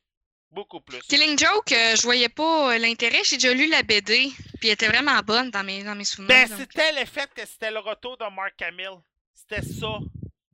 Ouais, ben, je suis vraiment contente, là. Je l'aime, Marc Hamill, en tant que Joker, là. Ben, Monsieur Olivier Anctil, comment il va? Ça va bien? Hey! Crème! Coucou! C'est le fun, tu sais, t'arrives à 3h30. Après 2h30 de show, là. Moi, juste euh, faire un ajustement parce que, hey! Tu sais, on a eu plus de critiques que d'habitude aujourd'hui. Fait que c'est juste le fait de. Bon! Là, tout est en Oui. place. J'avais. Ça, c'est un des. Je vous invite à aller sur Watch Mojo. Watch Mojo, on, on répertorié les 10 films qui ont échoué leur mise en nomination aux Oscars. Hein? T'as toujours des films à chaque année qui sortent pour les Oscars. Pour la période des Genre Oscars. Eden Figure. Exactement. Euh, genre euh, euh, Colin, le film avec, Tom- avec euh, Brad Pitt puis euh, Margot Cotillard, là. C'est mauvais. Oui, je Mais sais. c'est là, allié, allié. Oui, Allié. Ça, c'est un autre film à Oscar. Et celui que tu vas nous présenter, c'était également un film pour les Oscars. Et malheureusement, pouet, pouet, pouet. Fondateur. Oui, le fondateur, dans le fond. euh, on suit l'histoire, dans le fond, on nous fait suivre un peu les débuts de McDo. Avec, on suit dans le fond un vendeur qui s'appelle Ray Kroc. Dans le fond, c'est basé sur une histoire vraie. Là. euh, On, avoir des petites variantes ne sont pas totalement vraies. Mais euh, lui, ça se trouve être un peu. C'est la troisième personne parce que dans le fond, le film commence. Au début, il vend des milkshakes. Ça marche pas très très bien. En fait, tout ça, là, de tout ce qu'il a fait un petit peu avant, n'a pas l'air d'avoir fonctionné. Il reçoit une, une commande qui a une place qui demande 6 milkshakes. Il est comme au début, il est comme. Hein, puis là, il rappelle pour être sûr que ce soit complètement vrai. Finalement, ben, c'est vraiment, il en voulait 6. Puis là, il tombe sur le restaurant. Il arrive là, il y a une commande qui est prête en 30 secondes. faut se rappeler qu'avec McDo, c'est genre les premiers. En 1954, là, c'est les premiers. Ben, ça se trouve être le premier restaurant fast-food. Mm. Lui, il est tombé amoureux du concept. Fait que. Il a voulu le transformer en franchise. Puis ça va pas super bien. Jusqu'à, dans le fond, la, la twist qui est intéressante, c'est qu'il a, il a fallu, pour qu'il s'en sorte, qu'il transforme, ça transforme en immobilier. Parce que lui, il se faisait avoir là-dedans parce qu'il trouvait des nouveaux restos. il y avait juste un petit 2%, mais un 2% des hamburgers, ça, il n'y arrivait pas à vivre. Fait que c'est, là que ça se devient intéressant, là, mais il a fallu qu'il joue des dents là, parce que il y avait un contrat, puis il y avait un contrat qui disait rien. Mais euh, c'est, vraiment, honnêtement, j'ai, vraiment trouvé ça bon là, parce que oui, euh, tu sais, le côté il y a un côté très euh, noir, c'est sûr que c'est la lavande, mais c'est la lavande, ça a toujours été un peu salaud des fois par moment. Mais euh, Michael Keaton, euh, il est excellent encore une fois dans, dans, dans son rôle. là. Puis euh, c'est intéressant là, de voir euh, la rivalité. Là. Au début, c'est comme une camaraderie qu'ils ont. Puis finalement, ben, s'il veut avancer, il n'y a pas le choix parce qu'en même temps, ben, pas, les deux sont pas honnêtes. Là. Mais non, honnêtement, c'est un très très bon film.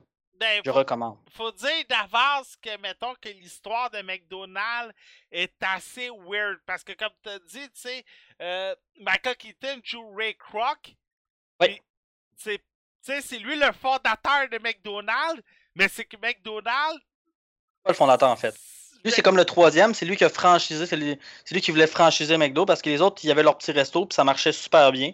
Mais on le voit à travers le film que c'est juste des gens qui, étaient, qui avaient une bonne idée, mais ils étaient prêts à la commercialiser. Mais c'est ça. Mais c'est que Kroc commercialise un restaurant qui n'est pas son nom de famille. Mais Ouais. c'est ça qui était étrange avec, avec euh, l'histoire de McDonald's. Et encore aujourd'hui, c'est une des histoires les plus étranges. Parce que le gars avait plus à cœur un nom de famille qui lui appartenait pas. Ouais, ben, c'est qu'il y avait une formule gagnante un peu, fait que lui, il a juste comme pris la formule gagnante puis l'a amené à un autre niveau. Puis quand il était rendu au-dessus d'eux, ben, il y avait juste à les racheter, simplement. Ben, de toute façon, regarde, McDonald's, qu'on le veuille ou non, c'est encore une formule qui est gagnante. Euh, c'est une compagnie qui a toujours dû se réinventer année après année pour faire face à la concurrence, euh, aux commentaires des malbouffes et tout. Et qu'on le veuille ou non, le monde va toujours arrêter au McDonald's. Euh, que tu le veux ou non, que ça soit bon ou mauvais, tu vas avoir mangé un McDo, un Big Mac une fois dans ta vie.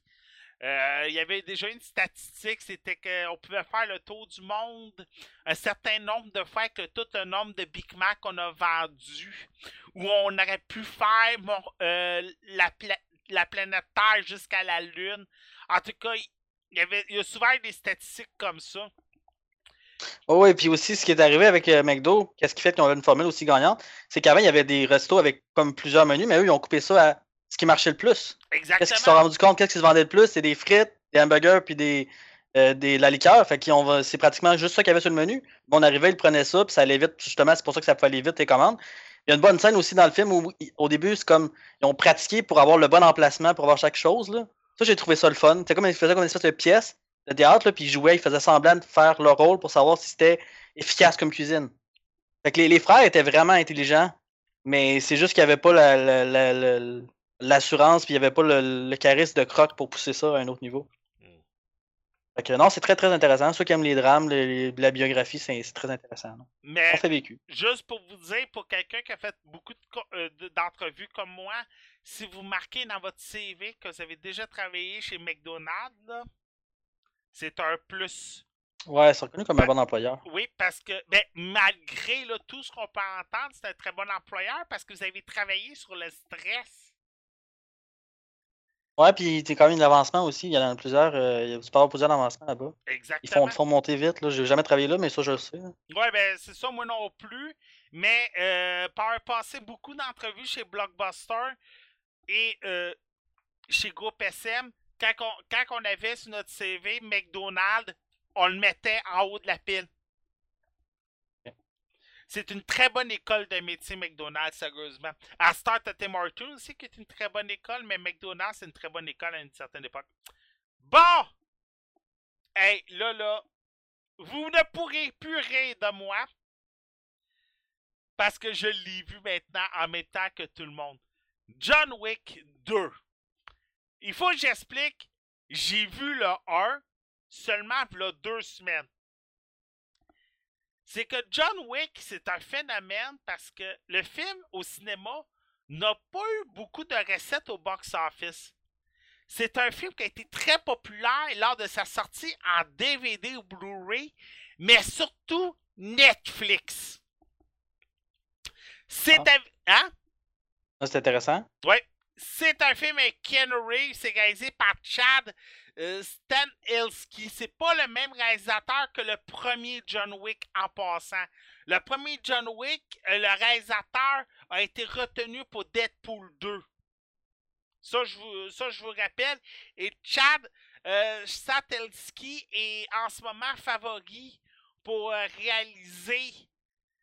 Celle-là, celle-là, j'aime pas ça. Tekken 4. Mais j'ai pas dit ça, ok? J'ai pas dit Tekken 4. Mais Chad est euh, favori pour réaliser John Wick 3. Parce que le 3 est déjà euh, en liste. C'est avec Ken Reeves. euh, Ken Reeves, Lawrence Fisherburne, Ricardo, euh, Scam Marcio, Rudy Ross et j'en passe. On suit encore John Wick qui sort bien malgré lui de sa retraite parce qu'on faut le rappeler, dans le 1, son chien se fait tuer, il se fait voler sa Ford Mustang, alors il décide de se venger. C'est un ancien tueur à gage qui avait pour surnom le bonhomme 7 heures. Et là, on, il avait fait un certain pacte avec Santino d'Antonio, qu'on pourrait dire le chef de la mafia italienne de New York. Il avait fait un pacte avec lui qui a fait sauver la vie. Et aujourd'hui, il doit un peu répondre de, de, de ce pacte-là. Et on lui donne pour mission de tuer Gianna Santino, qui est la sœur de euh, Santino d'Antonio. Et, euh, et il doit se rendre à Rome pour le tuer. Malheureux, pour la tuer. Malheureusement, il tombe sur un guet-apens qui était, euh, qui était un peu orchestré par Santino, parce que lui, son but, Santino ne voulait pas se faire tuer par, Reeves- euh, par John Wick. Alors, il décide de mettre la tête de John Wick à prix. 7 millions de dollars. Pourquoi 7 millions de dollars? Parce que dans un chargeur à fusil, vous avez 7 balles. Sauf dans les films d'action, c'est toujours plus que 7 balles. Ça, c'est un autre détail. Les chorégraphies de scènes d'action sont comme dans le premier. Sont bien chorégraphiées. Si vous avez vu le 1, c'est carrément un fan service, un fan thank you. Il y a souvent eu ce genre de film-là que le premier a passé inaperçu. Mais un coup sorti sur DVD ou Blu-ray, on décide, hey, merci de nous avoir vus un peu en retard. On sort un 2 pour l'occasion pour vous remercier. Le 2 est beaucoup plus un blockbuster que le 1. Le 1 est un film expérimental avec Keanu Reeves. Tu sais, on a essayé des, nou- des nouvelles choses entre parenthèses. C'est sûr que vous allez retrouver un peu d'Equilibrium, un peu de Matrix, un peu de films d'arts martiaux de, de Hong Kong, des films de Chine. Tu sais, vous allez retrouver des points de repère qu'on qu'on connaît déjà. Et John Wick, tu sais, j'en ai vu qui ont dit Ah, le film est un peu exagéré. Oui, c'est vrai, le film est un peu exagéré. Mais justement, c'est ça qui est le fun. C'est l'exagération. Le gars, vous remarquerez, dans une scène, il tue tout le monde avec deux coups de balle. Une balle dans le ventre, une balle à la tête. Une balle dans le ventre, une balle à la tête. Une balle dans le ventre, une balle à la tête. Puis il fait ça tout le temps.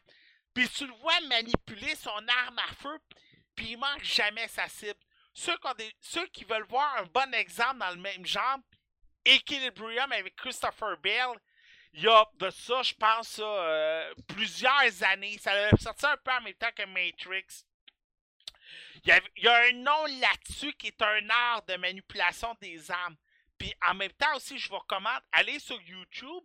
Il y a une vidéo qui circule où Keanu Reeves a eu un entraînement spécial pour les armes.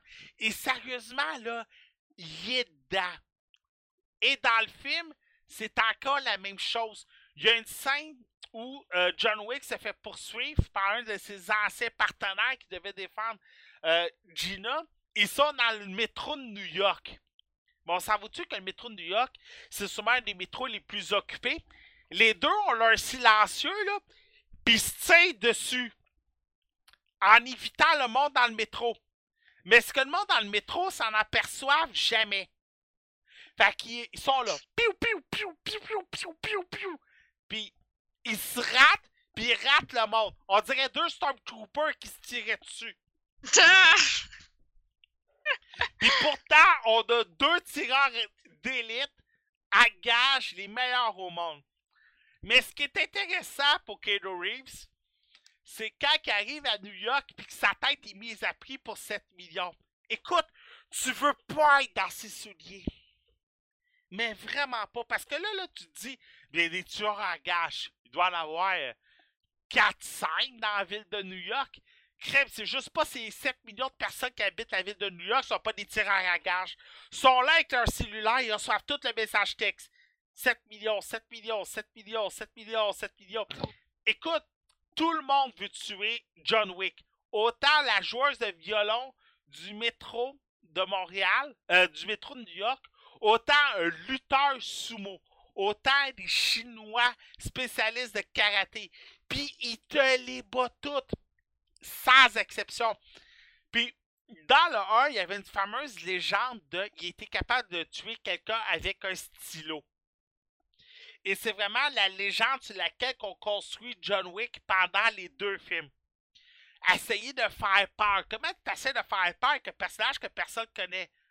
Il a déjà tué quelqu'un avec un stylo. Mais, tu dis comment il s'y est pris? Mais dans le 2, John Wick refait la même tentative, sauf avec un crayon à mine.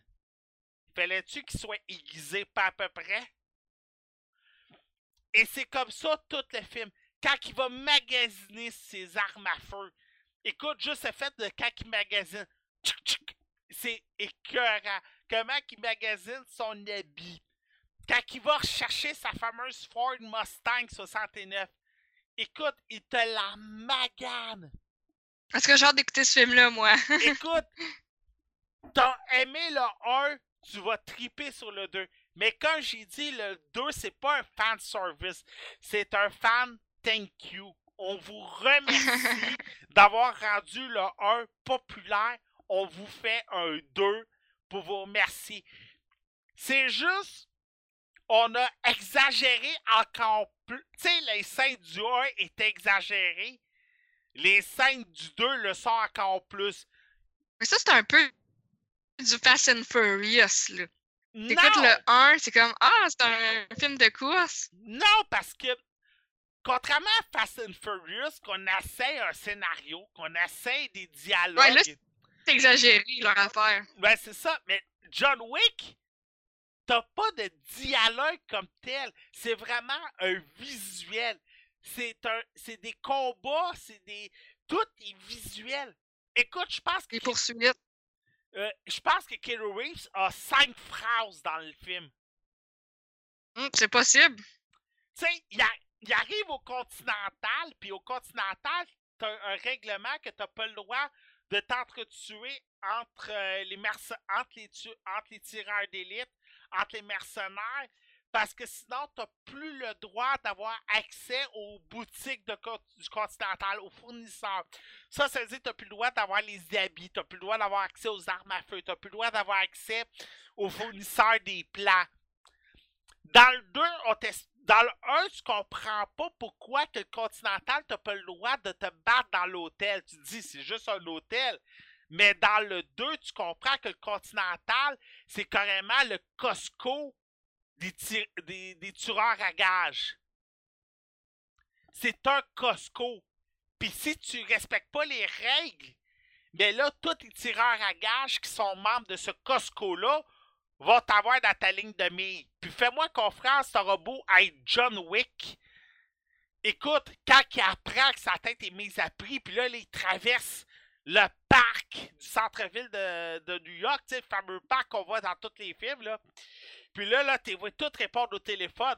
John Wick, au début, là, il a pas la chienne. Mais plus qu'il marche dans le parc, plus que fais-moi confiance, Bru. Il bat Usain Bolt au 100 mètres, là. Puis il pisse le sang partout. Et c'est vraiment ça qui est intéressant avec John Wick, c'est que c'est beaucoup plus un art visuel de caméra. Si vous attendez à avoir un scénario hyper bien construit, oui.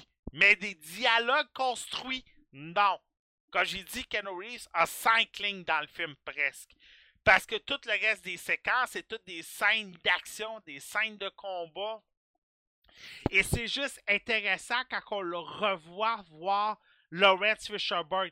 Carrie Ann Moss devait faire partie du film. Malheureusement, elle a refusé. Mais entre vous et moi, s'il y a un 3, elle va en faire partie du 3. Je serais même pas surpris parce que le film a quand même une certaine popularité. Le film a eu son, son lot. Euh, il est arrivé devant Fifty Shades Darker. Euh, Fifty Shades Darker, je pense, a eu son 300 millions au box-office. Et euh, si je me trompe pas, euh, donnez-moi deux secondes, Box Office Mojo. Euh, J'essaie de. J'essaie d'aller chercher. Euh, Weekend Chart. Bon, euh, John Wick, 16 millions ce week-end pour un total de 58 millions aux États-Unis. Je, je voudrais à travers le monde. Euh, Fifty Shades Darker, 20 millions. Lego Batman, 35 millions. Mais tu sais, quand même, 60 millions pour John Wick, 90 millions États-Unis. Pour euh, Fifty Shades Darker, ça te donne-tu une idée, là? J'essaie d'aller voir si je pourrais pas trouver le box-office mondial. John Wick mondial, 90 millions. Fifty Shades Darker, 276 millions. Mais voyons donc. En plus, c'est full plate. Ça a l'air full plate. Lego Batman, 170 millions. Ben, faut dire que quand même, Lego Batman, c'est des billets pour enfants. Fait que les billets pour enfants coûtent la moitié du prix. Mais tu sais, pour vous dire, là, 90 millions pour John Wick 2 sur un budget de. Donnez-moi un instant. Je vais aller chercher ça. Le budget de John Wick 2, 40 millions, pour on est à 90. Fait que le film a son succès. C'est un must. C'est une recommandation. Allez-y. Vous allez triper. Vous allez aimer. Vous allez adorer ce film-là. Euh, toutes les séquences. Il y a une scène que c'est dans un labyrinthe de miroirs. Il y a une scène dans un, dans un métro. Toutes les scènes sont le fun, sont tripantes. Puis, si, regardez le 1 si vous l'avez pas vu encore sur Netflix. Ça va être encore plus tripant, je le garantis. Y avait-tu quelqu'un, y avait-tu d'autres personnes qui avaient quelque chose d'autre à rajouter pour aujourd'hui? Pas moi. Non. Non, tout le monde a fait euh, sa, tournée. Je vous avertis, le 6, euh, le 5 février, euh, le 5 mars, on devrait parler de Zelda. Ça, c'est garanti. Et je vous rappelle encore, là, là, ça concerne tout le monde. Le 19 mars, pendant une heure, c'est garanti. Pendant une heure, on va parler de la belle et la bête. Et je vous invite à suivre une chaîne YouTube qui s'appelle Le Clic Droite, qui fait des, vidéos pendant quelques minutes où il récapitule l'histoire des vedettes et il fait une récapitulation de Emma Watson. En passant le 5 mars, en plus de Zelda, Logan. J'ai la permission, je peux aller voir Logan au cinéma. Fait que j'en viens sur Logan le 5 mars. Ouais, oublie pas notre Horizon Zero Dawn, toi là, là. Euh, c'est quand qu'il sort? Le Ben, il 28 sort le février. 28 février. Euh, 28 février, 28 février. Ça veut dire qu'on va en reparler le 5 mars. Ben, Eh oui. Eh, fait que le 5 mars, on a une grosse épisode la semaine prochaine. Je pense que j'aurai pas le choix, Erika, hein? De? Le jeu de course, là, Clash, Crash, Clash, Clash, Crash Crash, Force. Crash Force. Ouais, t'as pas le choix, c'est moi le boss, là. Faut que j'envoie ça Ouais, au monsieur. ouais. Oh boy. Euh, c'est quoi les autres critiques pour la semaine prochaine? Y en a-tu? Euh... Axa Moi, je le Bridge? sais pas encore. Moi, Axa Bridge, je vais sûrement revenir là-dessus la semaine prochaine. Euh, puis peut-être anim- euh, Noc- Nocturnal Animals. Si je Ouais. le prononce bien. C'est ça. Fait que ces deux films-là, puis euh, Crash Force. Crash Force. Hey boy, il y en a qu'on n'a pas le choix des fois. Et Mademoiselle Geeko Wonderland, on peut te retrouver où et comment? Ben, je suis en tout temps sur Alpha 42. J'essaie de promouvoir la page, donc si vous pouvez m'aider, je serais vraiment contente. Félicitations en passant pour ton travail pour les articles. Hein? J'ai encore euh, du travail, à- de l'amélioration à faire, mais j'aime ça. Ben tant mieux, je suis content si t'aimes ça. Euh, monsieur euh, Mathieu Prince, on peut te retrouver où et comment? Euh, sur la page Facebook GameSpot QC ou sinon sur Twitch euh, slash Spice Control, j'essaie de recommencer un peu à streamer plus souvent. Ah, me- euh, monsieur Olivier. Olivier. Ah! Monsieur Olivier Axel, on peut te retrouver où et comment? Platinum Wolf 056 sur Twitch, Twitter, Facebook. C'est ça. Je m'en allais changer ton nom de famille, toi. Il a là. Tu m'aurais pas aimé si je te donnais ce nom de famille-là. Je Ah, parle pas de ça. Ouais. Je rappelle, suivez la communauté Gaming Québec sur Twitch pour un rassemblement de Twitchers, streamers, gamers comme nous. Moi, c'est simple, partout sur les internet, je suis Actarius. Oubliez pas, Rocket Raccoon, c'est la page Facebook d'Alpha 42. Sur ce, merci beaucoup. À la prochaine. Ciao! Bye! Aïe. Alpha 42 aimerait remercier ses partenaires suivants pour la diffusion du podcast radioh2o.ca, Podcast Addict et PodCloud. Vous aimeriez aider Alpha 42 financièrement? C'est simple. Vous n'avez qu'à cliquer sur le bouton PayPal Twitch Alert qui est disponible sur la ligne Twitch d'Alpha 42 ou nous suivre via les pages Facebook et Twitter de Alpha 42 Net. Merci beaucoup et bon podcast. Alpha 42 est une production projet42.ca. Vous avez des plans de rénovation et de construction qui étaient dus pour hier ou vous avez un podcast à héberger. Projet42.ca est là pour vous servir. Projet42.ca pour que vos idées deviennent nos projets.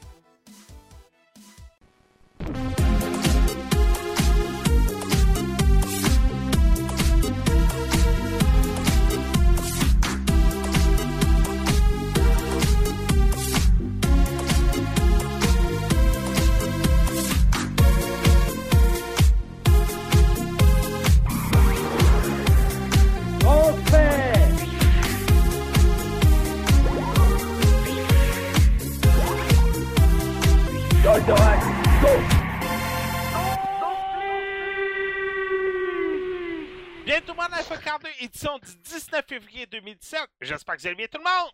Yes! Oui! Yeah! Tout nouvel épisode cette semaine. Hey, deuxième en ligne, ça fait du bien. Comme je vous rappelle, on est maintenant le dimanche soir en direct. Euh, vu euh, les horaires de pas mal tout le monde qui ont beaucoup changé pour 2017. Euh, sinon, sur Radio H2O et sur iTunes, il n'y a aucun changement. On est toujours disponible quand pendant la semaine. Radio H2O, on est toujours le mercredi 22h, euh, tout de suite après le Mike Ward Show. Fait que pas de problème là-dessus. Mademoiselle Geeko Wonderland, comment ça va? Ça va très bien. Bon. Hey, c'était quoi tes critiques pour aujourd'hui? Ça va être Kingdom Hearts 2.8 Final Chapter Prologue. Tu vas sûrement embarquer aussi un peu avec moi sur Halo Wars 2. Probablement oui. Cool. Monsieur Mathieu Prince, comment il va? Bien! C'était quoi tes critiques pour aujourd'hui? Euh, on va parler de Fur Fencer F, Advent Dark Force. C'était tout? Ouais. Ah, Monsieur Olivier devrait se joindre à nous un peu plus tard dans la journée. Euh, je vais juste Dans attendre. la soirée? Ouais, dans la soirée. Je vais juste attendre qu'il joue à nous. Euh, lui, il devrait parler du nouveau film, le, le fondateur avec Michael Keaton, le fameux film sur McDonald's. Euh, moi, c'est simple de mon côté. Ça va être Poshi and Yoshi Wally World. Je vais y aller aussi avec Halo Wars 2, John Wick 2 et Justice League Dark. My God, gars qui a fait 70 heures, je trouve que j'ai pas mal de critiques. Ça se peut-tu, j'ai pas mal de critiques, Kikika, pour un gars qui a fait 70 heures? J'aurais aimé ça que tu me donnes Yoshi comme critique. Ouais, ben là, à Star, tu vas les avoir. hein. Ouais, ouais, oui. Parce c'est moi qui travaille. Ouais, c'est ça. Mais, mais je, voulais juste, je voulais juste signaler tout le monde. Euh, on a fait une nomination à l'interne parce que, comme je vous ai dit, mon horaire du temps a un peu changé. Puis euh, Erika, ici présente, a équité. Hello! Oui, et maintenant la représentante d'Alpha 42 à l'externe, la nouvelle éditrice en chef, alors on l'applaudit. Donc, euh, si je peux passer euh, pour un moment de gloire, j'aimerais beaucoup mettre Alpha 42 en avant. Donc, euh, si vous qui m'écoutez, vous voulez m'aider aussi, ça serait vraiment gentil. Vous pouvez toujours liker notre page sur Facebook, Alpha 42. Ouais. Fait que euh, c'est ça, fait que Star, c'est Rika qui, qui fait qui est notre lien de contact avec toutes les compagnies. Ce que je faisais avant, mais maintenant je n'ai plus le temps. Il Ah. faisait très bien. C'est juste que moi, depuis que je suis là, on a 30 abonnés une semaine. T'es une, t'es une fille. J'adore agacer, j'adore agacer mon supérieur. Ah, c'est ça. Moi, j'agace mon supérieur, je me fais congédier. ouais, c'est. on n'a pas toujours le même paye non plus. Ouais, non, non, non, fais-moi confiance. La paye d'Alpha 42 puis la paye euh, de ma job, euh, C'est ça, hein? petite différence. Ben, Mais on va rester à la job. ouais. Fait que euh, c'est ça. En passant, shout out Gaming Café à Montréal. Euh, je vous en parle souvent, c'est la place où il y a à peu près une vingtaine d'ordinateurs. Euh, ils font des tournois à l'interne.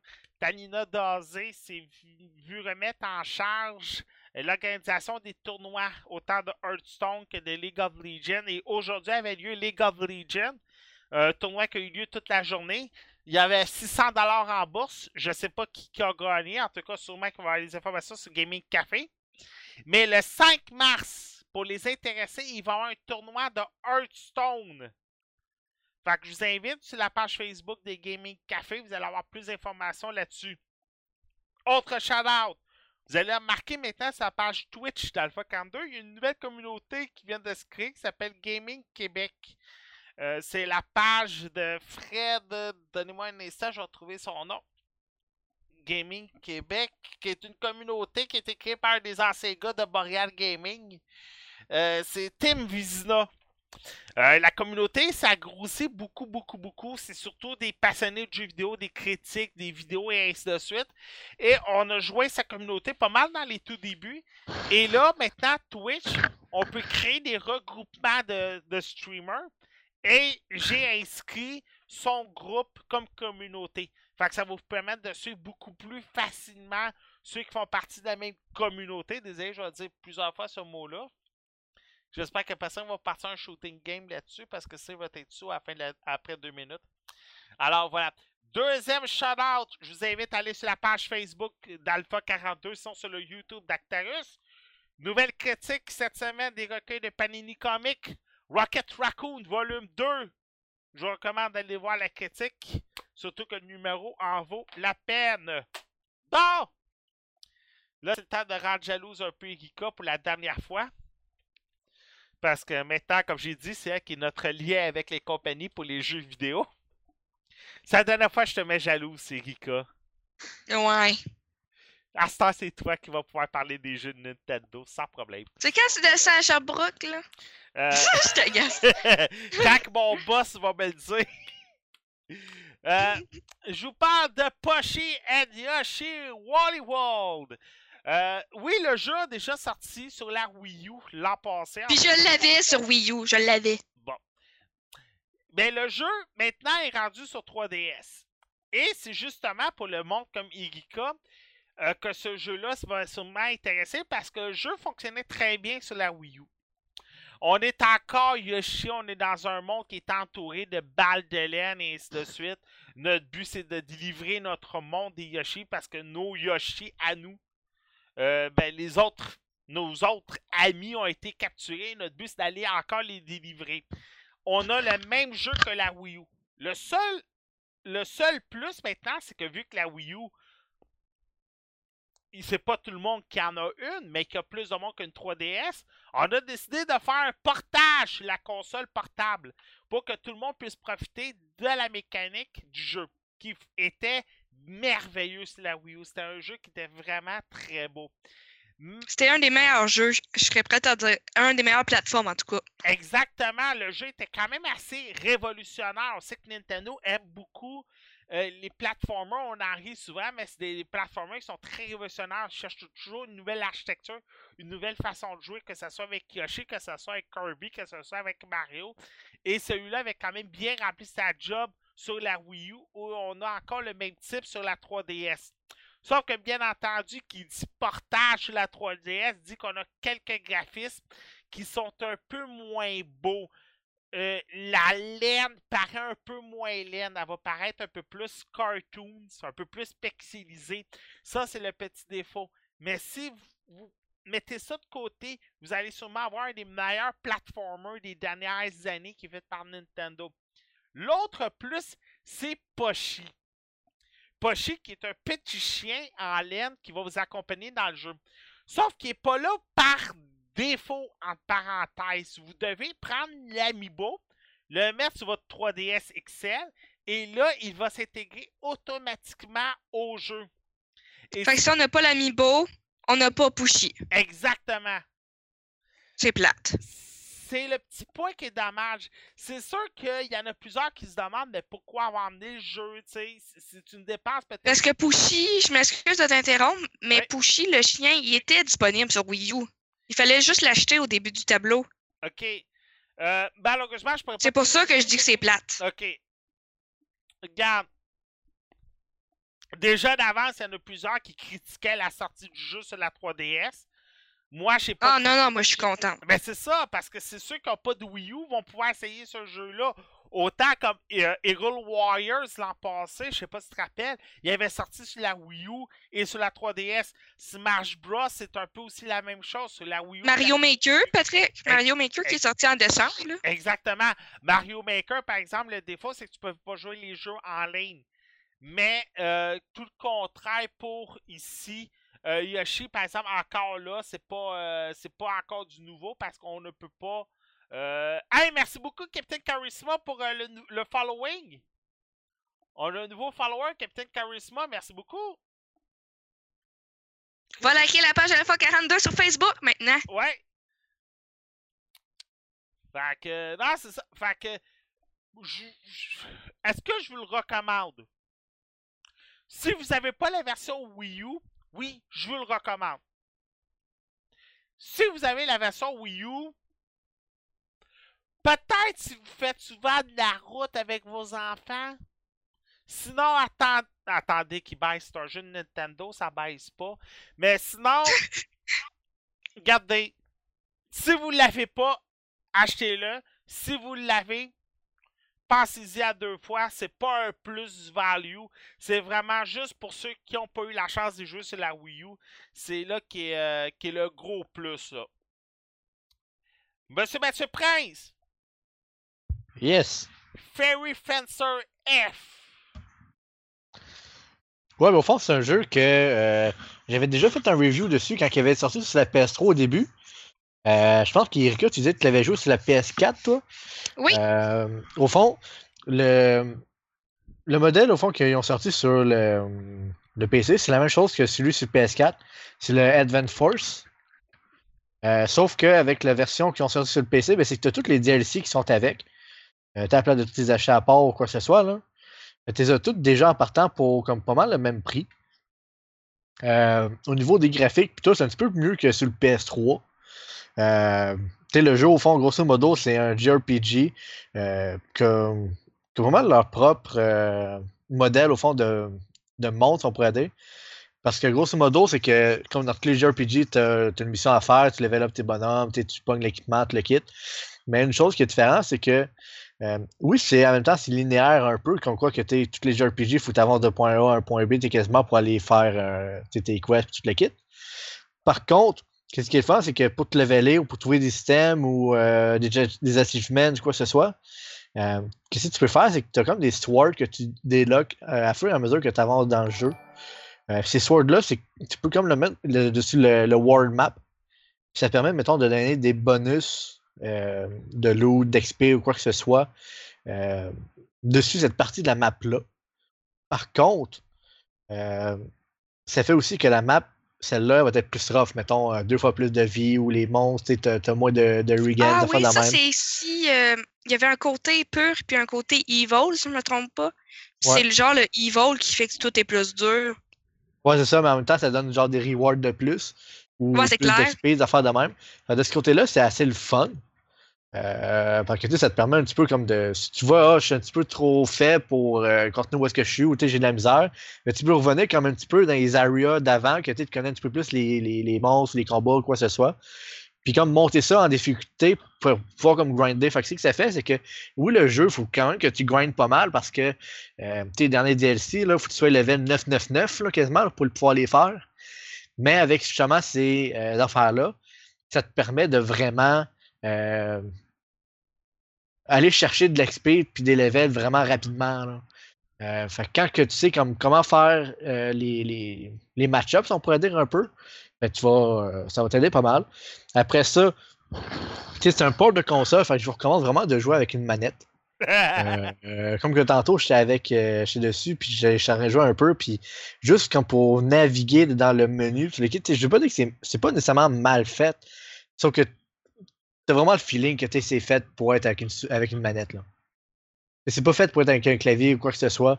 Euh, faut vraiment une manette là, pour pouvoir bien jouer avec. Tu es de jouer quand même avec un clavier et une souris, mais tu n'auras pas autant de facilité ou autant de fun en tant que tel que si tu aurais une manette.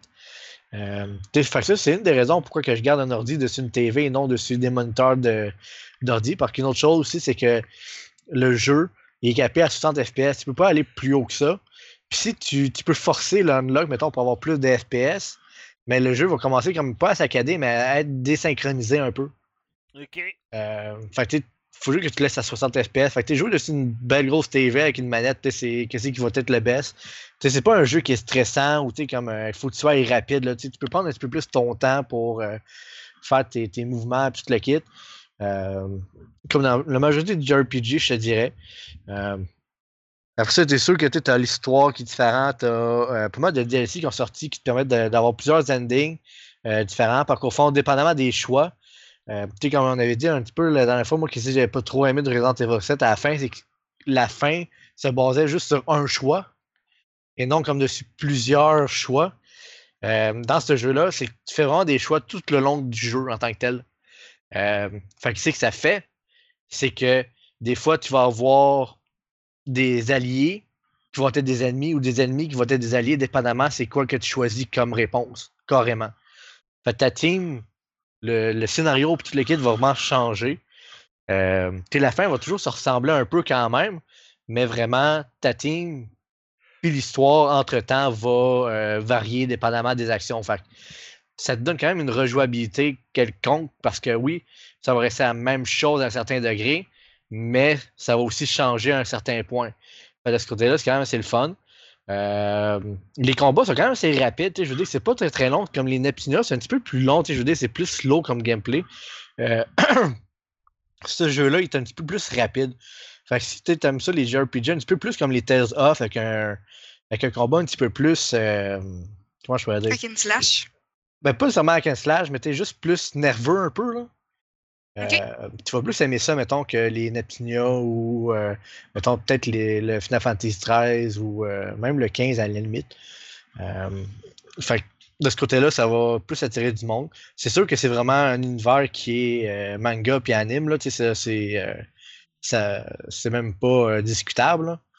Fait c'est pas nécessairement tout le monde qui va aimer ça. C'est surtout aussi au niveau des, des jokes puis des, des blagues qu'il va y avoir dans, dans le jeu. C'est vraiment japonais à 100%. là. Oh, ouais, ouais. Moi, c'est ce Euh, que j'adore, là, mais c'est sûr qu'il y en a que c'est pas tout le monde qui aime ça. C'est ça. Fait que sûr qui aiment ce sort de jeu-là, ils vont l'aimer.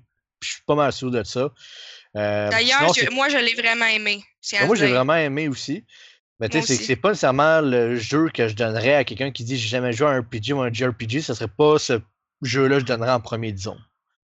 Euh, parce que, oui, tu as un tutoriel, mais il est comme il est pas vraiment euh, centré ou il va pas te tenir par la main le jeu. Il faut vraiment que tu as déjà un petit peu d'expérience dans ce style de jeu-là, que tu saches vraiment regarder puis lire qu'est-ce que ça va donner comme bonus, comme, comme euh, défaut, tu le quittes quand tu vas faire quelque chose.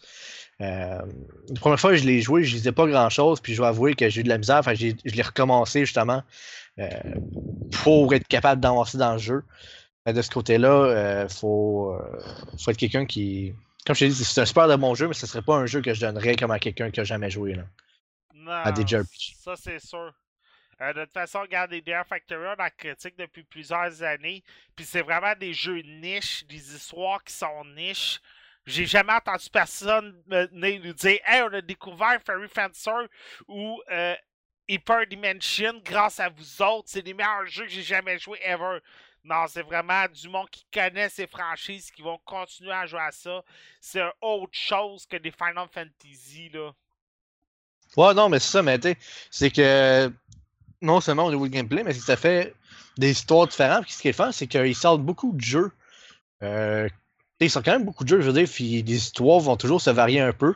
Des fois, oui, c'est cliché, mais d'autres fois, non, non plus. Tu sais, c'est- c'est quand même assez intéressant. Euh, Ils arrivent tout le temps à faire un bon mélange. Non, c'est ça, tu tu dans dis jamais. euh, Fencer, tu dans Fairy Fencer, c'est des fées qui sont pris dans des épées. Puis dans les combats, ils vont se transformer. Genre, ils ont toutes des transformations vraiment cool visuellement. Je sais pas si t'es d'accord avec moi, là. Mais moi, j'avais hâte de me changer tout le temps, là. Non, mais c'est ça, tu sais. Puis au niveau ça, de la musique, pis tout, là. Euh, tu sais, t'as de la musique qui vient avec, puis tu sais, ils font toujours une bonne job. Tu sais, je veux dire, ils vont. Tous les jeux, ils étaient tous vraiment aimés. J'ai jamais à dire, mettons, jusqu'à dire que c'est le meilleur jeu en tant que tel que j'ai jamais joué, mais toujours des bons jeux. Tu sais, je veux dire, je l'achète, je suis pas déçu. ça fait partie, c'est ça. Moi, Idea Factory, si vous le savez pas, ils font tout le temps des méga sales. Genre, eux autres, ils niaisent pas avec la poche. Il y avait Hyper Dimension Neptunia, il vaut 60$, il était en sales pour 5$. Fairy Fencer F, il était 15$. Fait que, comme je dis, ils niaisent pas avec leur deal. Fait que si, mettons, vous vous dites, ah, je sais pas trop si je veux m'embarquer, ben, au pire, attendez un deal, là, parce que ils, sont pas gênés pour faire des deals. là. Ah, sont assez forts là-dessus, c'est vrai. Puis, euh, tu comme tu dis, là, c'est pour 15$, t'as un jeu. euh, De 60 heures minimum, là. C'est ça, tu c'est quand même des AAA, je veux dire, c'est pas fait par des compagnies indépendantes, quoi que ce soit, tu sais. Ils ont déjà euh, leur tout comme de, de, de montrer, le monde connaît ces compagnies-là, puis euh, ils continuent à, à développer, je pourrais dire, comme une formule gagnante, entre parenthèses, là. Ben, c'est ça, parce qu'ils ont tout le temps le même humour dans tous leurs jeux. L'humour d'anime, l'humour Kyo. Ils ont tout le temps leurs personnages, euh, leurs filles full fortes, mais qui sont full mignonnes. Ils ont, leur, leur humour particulier qui fait que tu veux tout le temps acheter tout ce qu'il y a d'Idea Factory. Ouais, ça, puis aussi, il y a une dernière chose, c'est que euh, dans Advent, euh, Advent Force aussi, c'est qu'ils ont racheté le, le- un moyen de bouger plus rapidement dessus euh, la map. T'appelais déjà de marcher, là. Tu vas pouvoir justement Ok, ok, je savais pas c'était nouveau parce que j'ai Advance Force, moi aussi. Ouais, ça, mais de PS3, tu l'avais pas. Il fallait vraiment que tu marches tout le long. Là, là au Ah, moins, ben, tu peux comme bien, dasher un peu, puis tout le kit. Fait que ça te permet d'aller un petit peu plus vite dans le jeu. Euh, J'ai trouvé aussi le décor un petit peu plus rempli parce que la version PS3, je sais pas pour le PS4, là, mais sur la PS3, là, les couloirs puis tout, c'est comme juste du vert, puis il y avait rien quasiment. C'est assez. euh, pas très très beau, mais sur la, la version PC que j'ai eue la dernière, euh, c'est pas mal mieux fait. Je te dirais qu'il y a plus de, de textures et tout le kit. Ah, ben, c'est bien ça qui a amélioré leur version. Des fois, il y a des ports qui sont poches. Celui-là, ben, c'est un bon On port. je suis va en reparler tantôt d'un porc qui est poche. Tout le temps, t'es déçu, hein? Ah! je vais en reparler tantôt. Fait que euh, pour moi, c'est pas mal ça, tu sais, je vous dirais. Tu sais, euh, checkez Idea Factory, puis vous allez voir qu'il y a plein de jeux qui vont faire qui sont comme. euh, actuellement, ils sont pas trop chers, ou s'ils sont quand même, c'est cher, là. T'as attendu comme au Steam Sales, là, puis ils vont tous descendre comme à 5$ la gang. Euh, Je pense que le 10$. maximum qui font leur jeu, c'est 59,99, qui est un prix vraiment normal pour un jeu PlayStation 4. C'est vraiment un bon prix. C'est pas des, dire. des, des prix à 80, fait que. C'est ça. C'est une compagnie non plus qui, prend pas euh, le monde genre comme pour des pigeons en tant que tel. Ils font un jeu complet. Les DLC, c'est comme souvent, c'est pas nécessairement des DLC de, de gameplay en tant que tel. C'est vraiment juste des DLC cosmétiques ou des affaires de même. Puis jeu qui te Ça, c'est juste un choix personnel. C'est ça, c'est vraiment. C'est le jeu est J'ai complet vu quand il ça, sort. euh, J'ai vu un DLC, moi, c'était t'achetais des niveaux. C'est la première Ah, fois de ma vie que je voyais Ouais. ça. là, un- C'est pas ça n'a pas rapport avec Idea Factory, c'est juste tu l'as dans jeu que j'ai vu qu'on aussi. pouvait acheter des niveaux. Acheter des niveaux. C'est ça, j'ai il- Ouais, mais tu sais, Oui, je mettons, trouvais ça full plate. bonhomme. Ouais, mais ach- acheter des niveaux. vraiment plate. Oui, mais acheter des niveaux, EA se sont spécialisés là-dessus. Moi, je trouve Ouais, ça mais- totalement poche. Sauf que, tu sais, qu'est-ce que je, viens, je reviens depuis tantôt, c'est qu'au moins, c'est que eux, quand ils sortent le jeu, tu ils vont pas te sortir. C'est ça, ils vont pas te sortir comme 10 DLC pour la suite ou la suite ou euh, compléter ci ou ça, tu sais. Le jeu, il est déjà plein. Puis, tu sais, il est à 59, il est pas à 119 ou à 89 ou whatever. Fait que, tu sais, de ce côté-là aussi, c'est 129 à c'est- cette heure. c'est une raison pourquoi que euh, j'aime bien cette compagnie-là, c'est qu'au moins, ils prennent pas les joueurs pour des, des, des, des pigeons, hein, au fond. hein. Euh, oui, ça. Si euh, je peux rajouter quelque Oui. chose, Vas-y. ils donnent tout le temps des thèmes, des wallpapers pour la PlayStation 4 gratuitement ou Oh, peu cher. ok. Avec les euh, hyperdimensions, ils les vendent euh, 50 cents ou 1 dollar. Ah. C'est des beaux thèmes. Fait que ça vaut la peine. Ah, moi, je les ai, en tout cas. Ça va être tout pour, euh, ça va être tout pour toi, Mathieu? Je pense bien que oui. Bon. Ok, là, c'est à mon tour. Ah boy. Avec quel sujet, Patrick? Halo Wars 2. Bon sang. Ah. Ok. Je Halo. suis là. Ouais. T'es là, t'es prête? Genre, vas-y. Attends un peu, Mathieu, il voulait rajouter quelque chose. Ah, vas-y, Mathieu. Ok, ben, c'est pas vraiment une critique en tant que telle, mais tu sais, euh, c'est sûr que je vais parler d'Horizon Zero Dawn le 20, ben, à fond, peut-être pas le 28 en tant que tel, mais je vais le jouer le 28. là. Euh, je pense qu'Erika, tu m'as dit toi aussi, t'allais te On le va en parler le 5 mars. Euh, On va en parler ensemble le 5 euh, mars. ça fait un petit bout que je commence à hésiter à aller me chercher une PS4 Pro parce que plus que ça va, plus que euh, on attendait que les jeux se font développer pour la puissance de la PS4 Pro.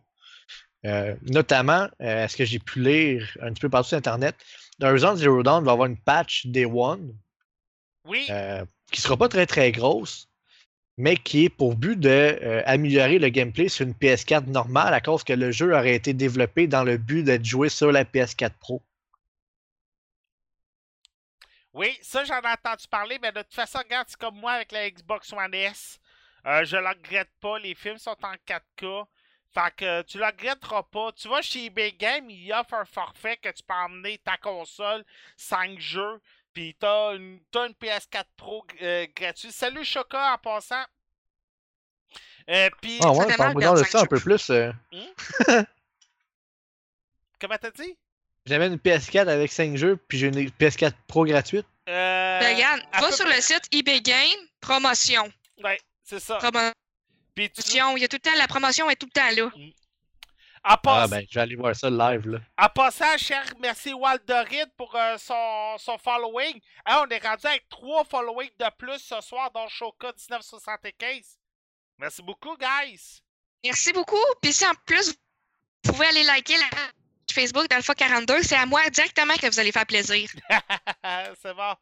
Bon, ok. Une fille s'essaye. Là, oh, ouais, surtout toi, tu t'essayes souvent. Bon. euh, Wars. Hein? C'est le même qu'on réussit. Ouais. Euh, on y va maintenant. Hello Wars 2. Pour de vrai. J'avais fait la critique de la bêta il y a deux semaines. Puis j'avais été déçu de certains points, mais j'avais bien aimé d'autres points. Cette fois-ci, pas beaucoup de points qui sortent positifs du jeu. Mais, Ah, ben parle-moi de ça. Mais Erika, tu vas sûrement pouvoir revenir avec la version console parce que toi, tu as essayé la version console, moi j'ai essayé la version PC. Hello Wars 2. Ok, je vais essayer. Hello Wars 2, c'est de 3, euh, 343 Industries et de Creative Assembly. Ceux que ça leur intéresse, c'est les mêmes que les Total War et les Company of Heroes chez THQ chez Sega. Euh, on suit les CSNU et les Parias, si vous aimez mieux les Banish. Et notre but, bien entendu, c'est d'empêcher que les Parias dominent le monde. On va avoir nos armées, on va avoir des, euh, et d'autres véhicules de la franchise de Halo. Et notre but, c'était d'avancer comme ça. Pour faire nos soldats, on n'a pas le même. On a une nouvelle architecture. Pour faire nos soldats, on va avoir une base qu'on va pouvoir mettre un point précis, qu'on va pouvoir upgrader, mettre à jour. Et après ça, on va pouvoir choisir les soldats qu'on veut sortir. Pour aller chercher des soldats supplémentaires, c'est simple, c'est en allant chercher des points. Plus qu'on tue d'ennemis, plus qu'on va chercher de nouvelles zones, on va chercher ces points-là d'expérience qui peuvent nous permettre de débloquer des nouvelles, des nouvelles unités pour nos armées et ainsi de suite. C'est une architecture qui ressemble beaucoup à Company of Heroes. C'est peut-être là le point fort de Creative Assembly. Je sais pas si vous vous rappelez, pendant la bêta, j'avais parlé d'un mode de jeu en particulier où votre but c'était d'aller conquérir trois points. Celui qui, qui allait conquérir ces trois points-là ou, ou une majorité de deux dans un temps donné remportait la partie.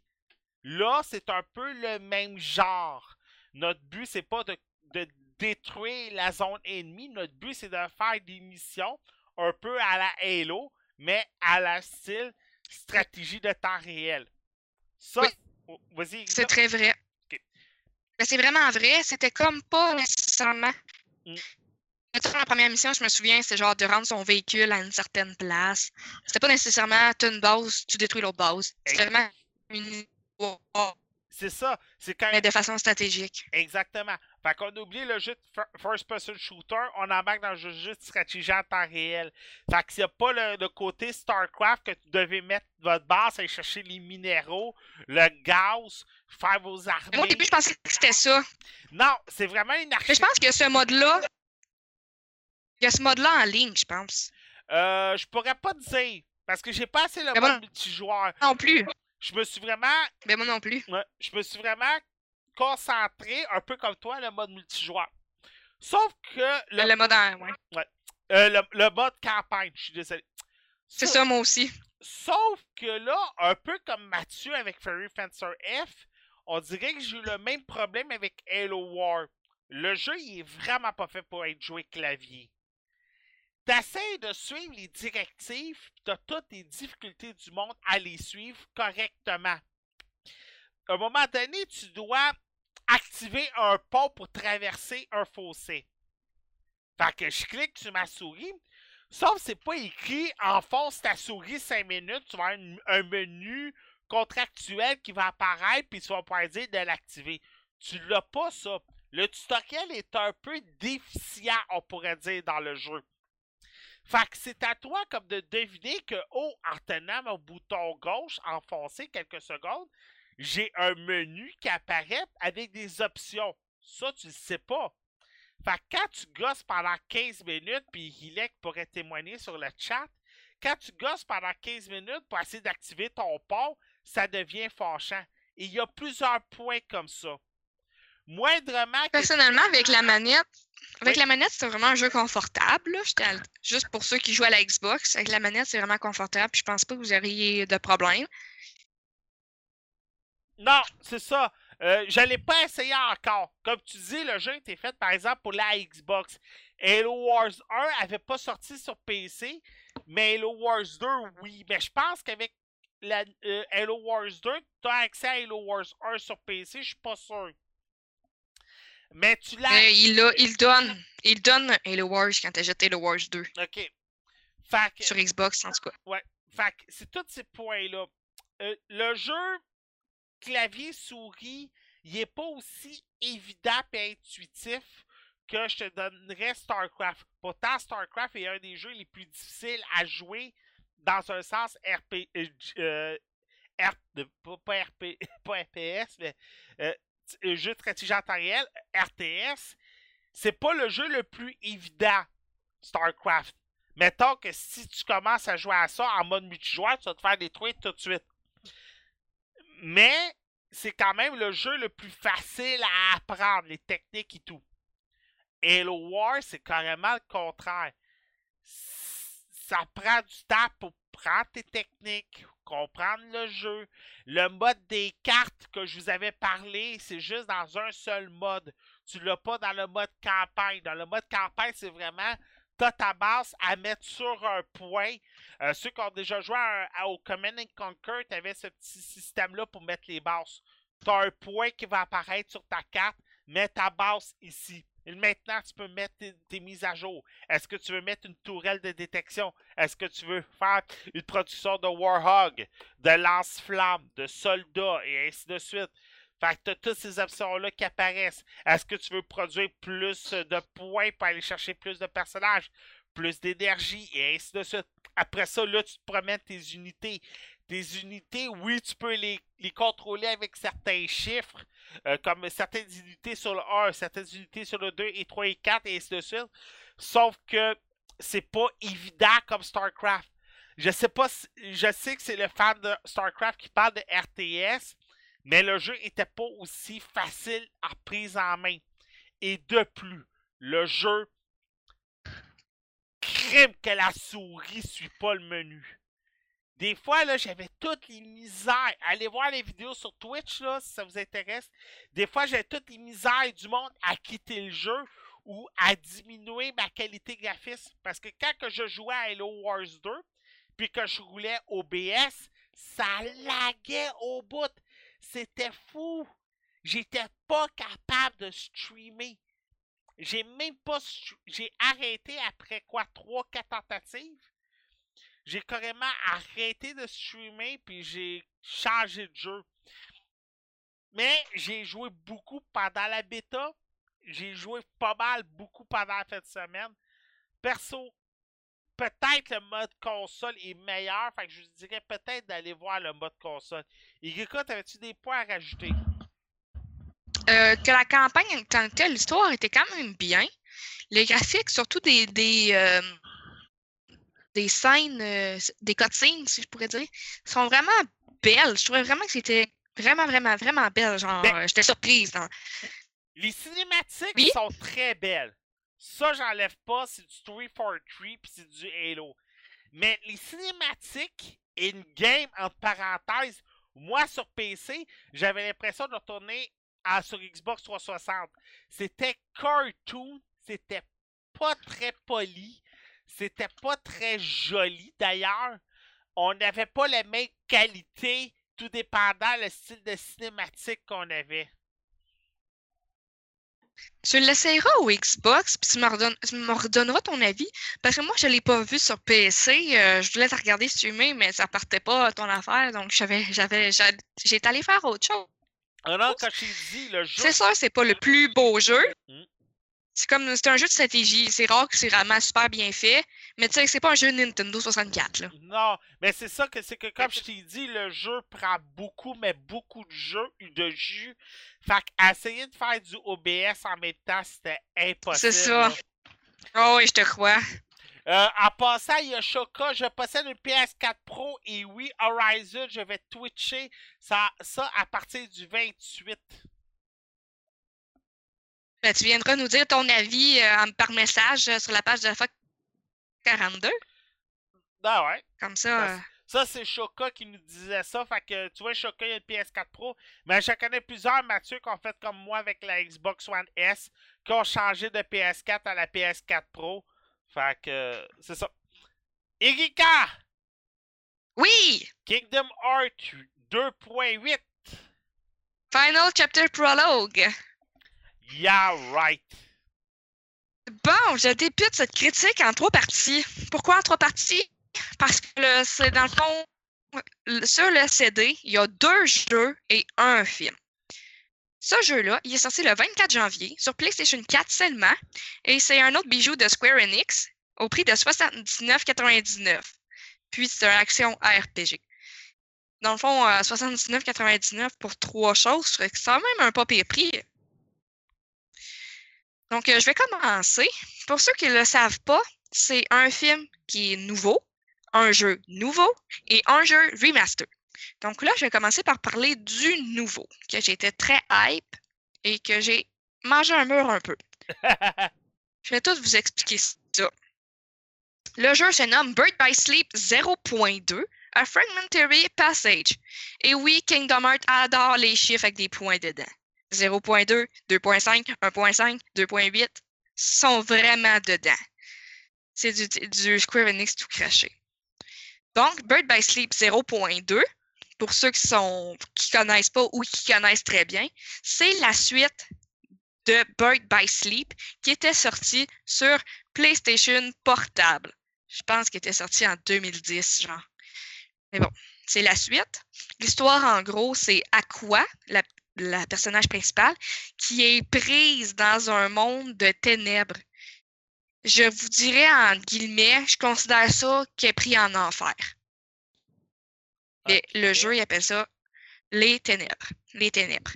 Donc, elle, elle est prise dans les ténèbres. Il y a pas, le temps, il ne s'écoule pas. Elle est seule, elle est seule au monde, puis, euh, c'est comme je vous dis, le temps est figé. Puis, elle est dans des décors C'est des décors vraiment tristes et sombres. Mais ce que j'ai aimé, c'est qu'on voit beaucoup les touches de Disney. Par exemple, dans un monde noir, brume, triste, un village euh, vide. Puis, on voit le, le château de Cendrillon. Il est inhabité, mais c'est le château de Cendrillon. Plus tard, il va y avoir plein, plein, plein de miroirs, ce qui laisse sous-entendre que c'est le monde de Blanche-Neige. Il y a aussi une fois qu'elle va se promener, puis il va y avoir des ronces partout. Pour ceux qui connaissent bien Disney, les ronces, euh, c'est dans La Belle au Bois dormant. C'est à la fin qu'on voit ça. Donc, il n'y aura pas de personnage. Il n'y a personne à part elle. Puis, euh, ben, il y a des méchants, évidemment, des sans-cœurs qu'on va battre à tonnes. Mais euh, plus tard dans l'histoire, elle va rencontrer Mickey Mouse. Puis, ça, en 10 ans, il venait de trouver l'ouverture pour aller la voir. Malheureusement, il n'a pas, pu- il a pas pu la sauver. Mais je, vais- je- je vais- je vais en revenir à ça tantôt. Je veux juste euh, parler des graphiques qui étaient très hallucinants. C'est le premier Kingdom Hearts qui est fait en Unreal Engine 4. Ça paraissait à Titi, là. C'était vraiment beau. Je, je, capotais. C'est le plus beau Kingdom Hearts qui a jamais été fait. C'est normal, vu que lui a été fait pour la PlayStation 4. OK. Mais ça laisse sous-entendre que Kingdom Hearts 3 il va être beau en Titi. Ah! Donc, c'est ça. L'histoire était vraiment touchante. Pour les adeptes de Kingdom Hearts, toutes les Kingdom Hearts ont des parties très touchantes. Mais celle-là, c'était la solitude qui était vraiment pesante. Pas pesante dans le sens, ah, je fais ma PlayStation parce que je vais me suicider. C'était plus, oh mon Dieu, je veux vraiment qu'on la sauve. C'était vraiment, c'était vraiment beau. En plus, aussi, ce qu'il y avait de plus dans ce jeu-là, c'est les animations de bataille qui étaient beaucoup mieux.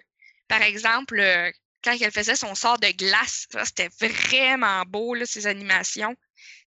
C'était plus poussé. Avant, c'était plus cartoon, les Kingdom Hearts, mais là, c'était vraiment. C'était le cartoon réel. OK. Donc. Mais les négatifs, parce que malheureusement, il y en a. La durée de ce jeu est de 2h45. Je vais vous expliquer pourquoi. Parce que c'est un teaser pour Kingdom Hearts 3. Tu C'est vraiment chien. Tu payes combien pour ça? Ben, là, c'est ça, j'ai dit. 80, mais il y a deux jeux, un film. OK. Puis je, vais- je vais continuer parce que ma critique n'est pas encore finie. Dans le fond, c'est vraiment un teaser pour Kingdom Hearts. Ça laisse sous-entendre, puis je le dis parce que le jeu est sorti, fait je dois de le dire. Ça laisse sous-entendre que Kingdom Hearts 3, l'histoire, ça va être de les sauver à quoi? Parce qu'elle est encore prise en enfer, dans les ténèbres, puis ils ont besoin d'elle pour euh, avoir tous ceux qui ont la lumière en eux pour vaincre les ténèbres. Donc là, on revoit nos vieux personnages, Donald Duck, Goofy, euh, Sora. Puis là, ils disent, euh, ils leur donnent la mission. Il dit, allez faire la mission. euh, ben, il dit pas c'est où. Parce qu'il dit, c'est dans toi, Sora, euh, la réponse dans ton cœur. Puis là, Sora, ça finit de même. Il dit, ah, je le sais il faut aller. Il faut aller euh, au. Ben, il dit l'endroit, mais c'est dans le monde d'Hercule. Fait que là, ben moi, j'ai eu la chair de poule parce que là, il va y avoir le monde d'Hercule dans Kingdom Hearts 3. C'est vraiment le avant Kingdom Hearts 3. Fait que pour les fans, c'est genre un bonbon, mais il fait mal un peu le bonbon parce que j'ai vraiment hâte que le jeu sorte. Mais le jeu, malgré son deux heures et demie, il y a une valuable replay parce qu'il y a plein de d'items à débloquer. Il y avait genre des vêtements, euh, des couleurs de linge à débloquer.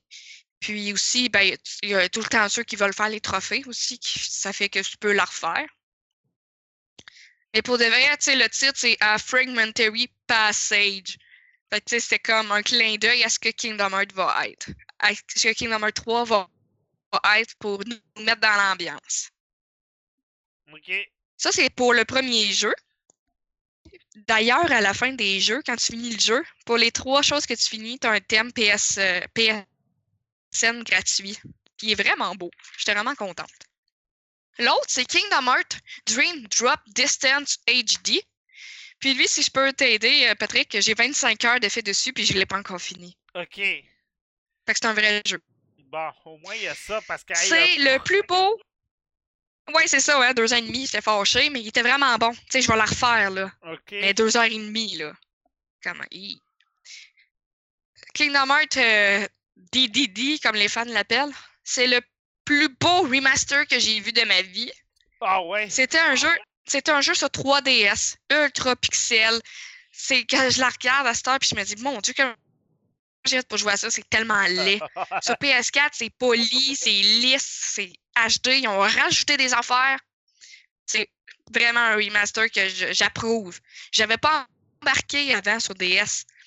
Raison, des fois, quand tu es habitué à jouer à des jeux comme des RPG sur console qui l'amènent sur DS, des fois, c'est moins évident. Puis, ben, dans ce temps-là, j'avais plein de jeux sur DS, fait que je voulais les passer.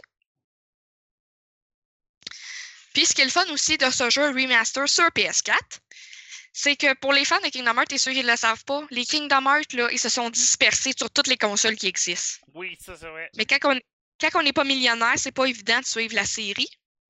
Mais là, cette année, toutes les Kingdom Hearts ayant déjà été sortis vont se retrouver sur PS4. Fait que si vous voulez partir votre collection, c'est le temps. Ils, sont, vont, ils vont tous être remaster. Mais celui-là, Dream Drop Distance, je pense qu'ils ont, ils ont voulu faire que l'autre jeu vale la peine. Fait qu'ils ont mis celui-ci. C'est quand même un jeu récent. Il est sorti en 2012, le- l'original. Il est vraiment unique, celui-là. On sait bien que les Kingdom Hearts ont tous euh, quelque chose d'unique, mais celui-là est encore plus unique. Pour un certain point, on joue les deux personnages principaux, Riku et Sora, qui ont un examen à faire pour savoir s'ils valent. euh, s'ils ont le courage de porter la, Keyblade et s'ils ont le cœur pur. Donc, le, maître leur donne à faire un examen qui va être de se promener dans des mondes parallèles.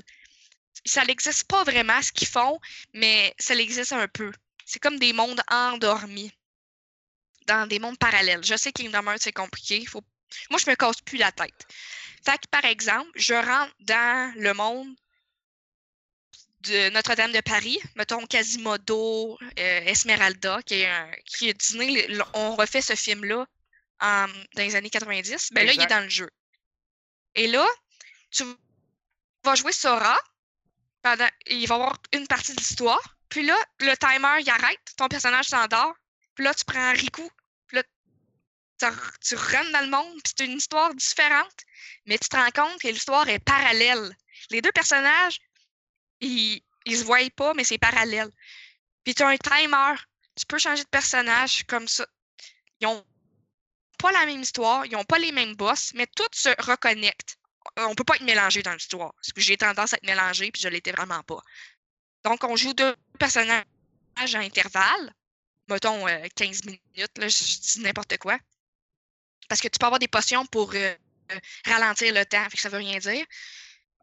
Et euh, les personnages, ce qu'ils ont d'unique, c'est que dans ce jeu-là, ce qui a inspiré le jeu World of Final Fantasy, c'est que dans ce jeu-là, tu n'as pas Donald Duck et Goofy comme dans les autres qui sont tes partenaires. Tu as des Dream Eaters qui sont des monstres de Kingdom Hearts que tu, que tu crées à partir d'ingrédients.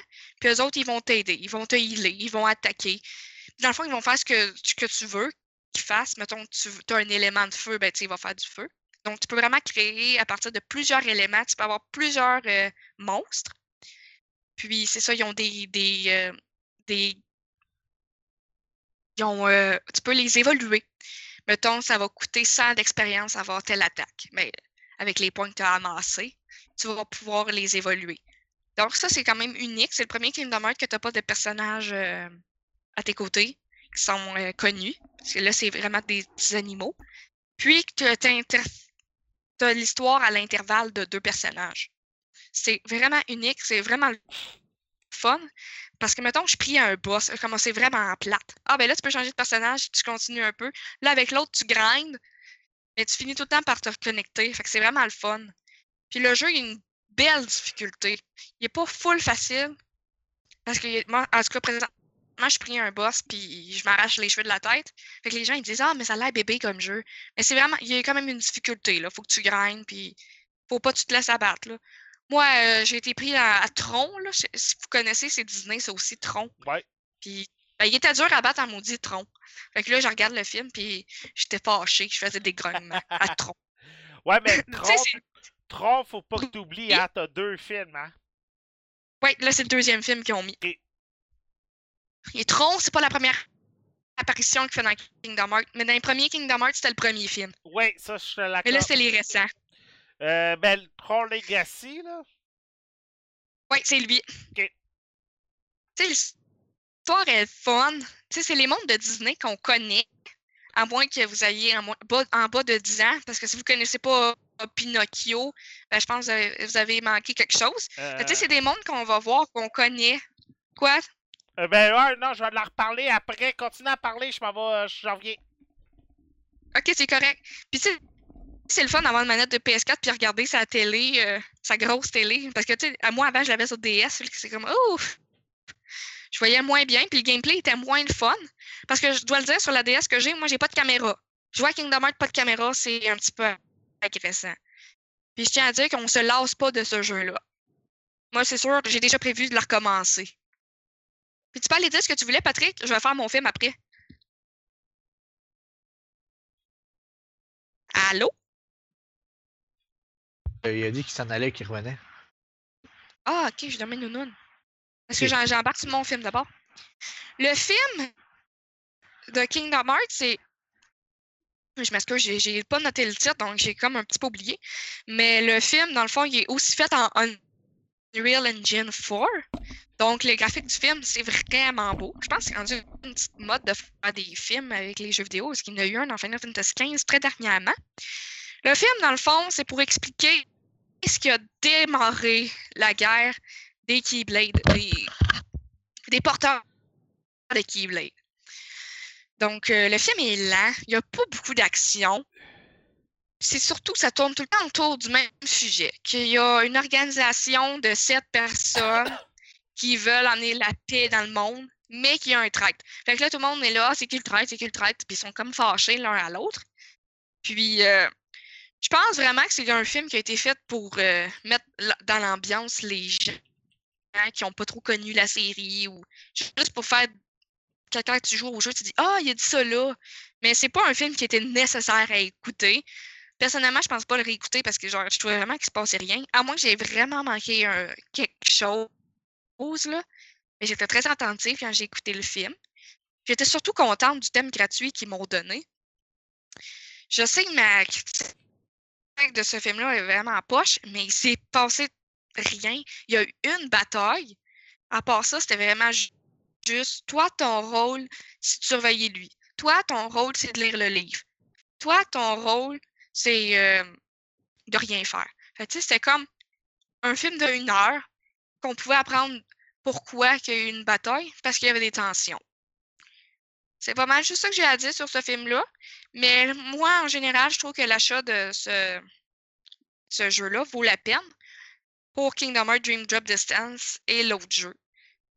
Si jamais, je suis sûr qu'au eBay Game, il y a déjà des copies usagées.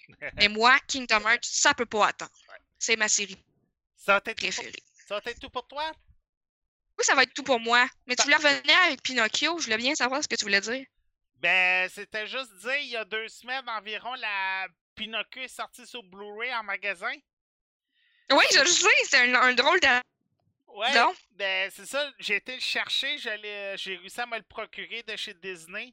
Euh, nouvelle édition, première fois en édition numérique HD, on a retravaillé les couleurs pour qu'ils soient un peu plus propres, un peu plus beaux. Disney le font souvent quand ils ressortent les films en Blu-ray.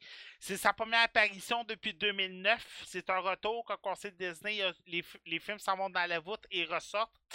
Des nouveaux documentaires qui sont disponibles sur le Blu-ray, dont un avec Walt Disney lui-même, qui nous présente les Ah! envers du décor. Mais là, on parle d'un vieux documentaire, bien entendu, qui date d'environ 70 ans. Je voulais rajouter quelque chose aussi après. euh, après. OK. Et en plus, on a la réunion de certains scénaristes qui viennent nous parler de comment ils ont adapté Pinocchio au grand écart. Parce qu'il faut dire que Pinocchio, c'est une histoire qui date depuis plusieurs années. Et Geppetto est sûrement devenu, avec ce film-là, un des emblèmes de la compagnie de Disney. Euh, Geppetto est souvent repris pour Ouais. raconter des histoires. Euh, Oui, puis il est même sur des chocolats. Exactement, c'est un des personnages qui était plus emblématique. Moi, perso, Pinocchio, si vous avez une histoire à voir, c'est celui-là. C'est une belle histoire. Euh, juste par exemple, si vous le trouvez, vous êtes chanceux parce que j'ai fait les Walmart une journée pour essayer de me le procurer et il était déjà sold out partout. Alors, si vous êtes chanceux, tant mieux. Moi, j'ai réussi à me le procurer de chez Disney. Moi, je vous recommande beaucoup Pinocchio. C'est un coup de cœur. C'est un film à avoir dans sa collection, surtout là. Puis c'est des signatures Disney. Ça veut dire que c'est vraiment lui qui a travaillé, euh, qui a travaillé personnellement dessus. Vas-y, Rika. Ah ouais, c'est. Ce que je voulais dire qui était agréable pour moi présentement avec Kingdom Hearts, c'est que moi, mon fils, ben, c'est dur de connaître euh, les vieux, vieux, vieux succès de Disney à son âge. Il a trois ans, donc c'est pas évident. Il connaît les récents, mais là, il connaissait pas les vieux. Fait que là, on... ah, je jouais à Kingdom Hearts, mais là, il connaît par cœur Donald Duck, Mickey Mouse, Goofy. Il a même remarqué qu'il y avait des jouets de Pinocchio, il savait même pas c'était qui. Puis il dit Ah maman, c'est le Pinocchio dans ton jeu de, dans ton jeu. Fait que là, il, il connaît tous ces succès là, de Disney. En parlant de cinéma. C'est le fun aussi pour les enfants. Ouais. En parlant de cinéma, euh, je vais, ok, je vais, le, faire rentrer dans la conversation. En parlant de cinéma, on avait fait une. Ah! Il est en stock en ce moment sur Amazon à 24, soix- à 24 Sautez sur Amazon. Merci Choca. Sautez sur Amazon parce qu'en magasin, back order. Euh, en parlant de Disney, Disney était prête à faire la joke. On a souvent fait un mème sur Internet à propos de Will Smith et de Dumbo. Oui, je l'ai vu moi aussi. Et Will Smith avait été confirmé pour faire Dumbo. Dumbo, je l'avais vraiment aimé quand j'étais jeune, en tout cas. Et finalement, euh, on n'a pas venu à un accord. Alors Will Smith ne fait plus partie du projet du live action de Dumbo. Oh!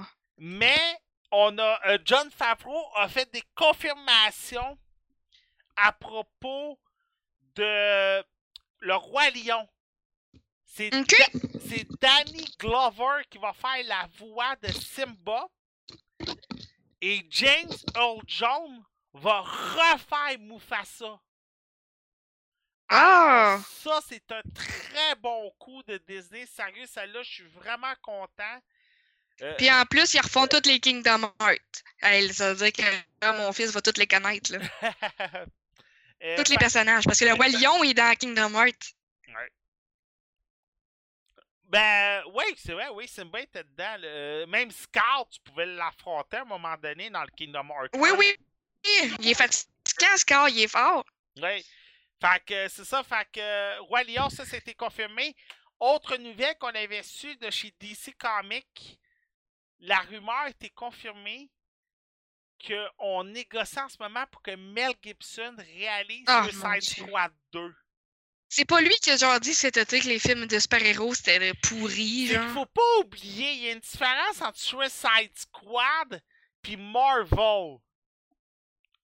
Il va sûrement aller chercher du côté de Suicide Squad un côté qui va peut-être plus leur rejoindre avec son genre de cinématographie à la J'ai entendu dire. Oui. J'ai entendu dire qu'il faisait des bons films. Exactement, c'est un bon réalisateur. Et sûrement que Mais côté... pas acteur. Non, acteur, c'est un bon acteur. C'est un bon Si acteur. t'aimes le, les... si les messieurs que la face figée, oui. Euh, Braveheart. What, what, Ben oui, je sais c'est quoi Braveheart? Bon, What Woman Want, Little Weapon, Mad Max. Tu veux que je continue? J'ai pas dit qu'il faisait des mauvais films. J'ai dit que sa face était pas mal figée. Ben, ça, puis euh, Karen Stewart, euh, j'aime mieux euh, Kristen Stewart, j'aime mieux Mel Gibson, tu Malgré ce qu'il a fait, là, j'aime mieux Mel Gibson que Kristen Stewart. pas sûre que t'as compris ce que je veux dire, mais c'est pas grave. Ouais, en tout cas, je suis pas sûr moi non plus. Euh, fait que c'est ça. Puis euh, Matt Reeves, Ben Affleck ne réalisait plus Batman. On avait Matt Reeves sur- euh, dans la cible pour réaliser Batman. Finalement, Matt Reeves s'est désisté. Fait que là, tous les yeux sont sur euh, Monsieur Mad Max, justement. Ouais. Euh, Mad Max, George, Ro- pas Mo- George Romero, mais George Miller pour réaliser Batman. On rappelle que George Miller était le réalisateur de Justice League avant la grève des scénaristes. Puis c'est une production qui a vraiment commencé, mais malheureusement, à cause de la grève des scénaristes en 2009, avait été cancellée. Fait que je vous euh, invite à aller voir ça. Euh, pas grave, il va être juste producteur. On verra, on verra pas sa face. Euh, C'était pour lequel ça? J'ai manqué un bout du côté de, de Choca. Au moins, Choca participe beaucoup, c'est le fun. Ben, Choca, il a de l'air d'être un membre Twitch Prime, fait que. En tout bon! Euh, on va y aller avec moi en premier lieu. Justice League Dark. Euh, tout nouveau film. Ok, pour Mel Gibson. Ouais, c'est ça. Il verra pas à face. Il est juste producteur-réalisateur. Fait que ça t'es contente là-dessus, euh, Erika. Il parlait de Mel Gibson pour, euh, pour euh, Suicide Squad. non, non, moi je sais qu'on le verra pas. Je sais qu'il est pas acteur dans le film. C'est juste. euh, Je me comprenais en disant qu'il avait la face figée. Ben, je serais pas surpris. Il va faire peut-être un caméo ou deux, là. Dans Axa Bridge, il fait un caméo. Fait que je serais pas surpris qu'il en fait un dans euh, Suicide Squad 2. On y va maintenant. Justice League Dark. Euh, c'est un nouveau film d'animation de euh, DC Comics. Comme vous savez, DC font souvent des films d'animation, au moins un ou deux par année. Et sérieusement, c'est meilleur que les live action des fois. Mais pas des fois, tout le temps. C'est réalisé par Jay Oliva. On retrouve euh, Matt Ryan pour la voix de John Constantine. Camilla Lodigan pour Zantana. Jason O'Mara pour Batman. Ray Chase pour El Trigan. On va retrouver aussi les personnages de euh, Deadman, Green Lantern, Superman, Wonder Woman et ainsi de suite. La Justice League tombe sur un phénomène un peu paranormal. Les humains, les mortels, vont voir des démons les envahir et vont vouloir se défendre. Sauf que malheureusement, ce n'est qu'une illusion. Parce que ces démons-là sont un peu, pas interprétés, mais sont vus par des humains. Alors, les humains abattent des humains dans le film. Et Batman va vouloir investiguer un peu sur ce phénomène. Et il va décider d'aller chercher des, des- héros de l'univers de DC qui sont habitués avec, avec la magie noire. On parle de Constantine, on parle de Zartana, on parle de, on parle de Deadman, on parle de euh, Wild Thing, et ainsi de suite. On va aller chercher un nouveau groupe qu'on va appeler la Justice League Dark. Et leur but, c'était vraiment de voir qu'est-ce qui est arrivé pour que ces fameux démons envahissent la Terre. Ce qui est intéressant avec le film, un peu comme Teen Titan il y a à peu près deux ans, on va voir et on va suivre des héros qu'on n'est pas habitué de voir. À part Constantine, qu'on a vu énormément dans les dernières années, un film avec Keanu Reeves, une série à NBC, puis euh, Zartana, qu'on a, Zatanna, qu'on a vu souvent dans Smallville et dans Heroes.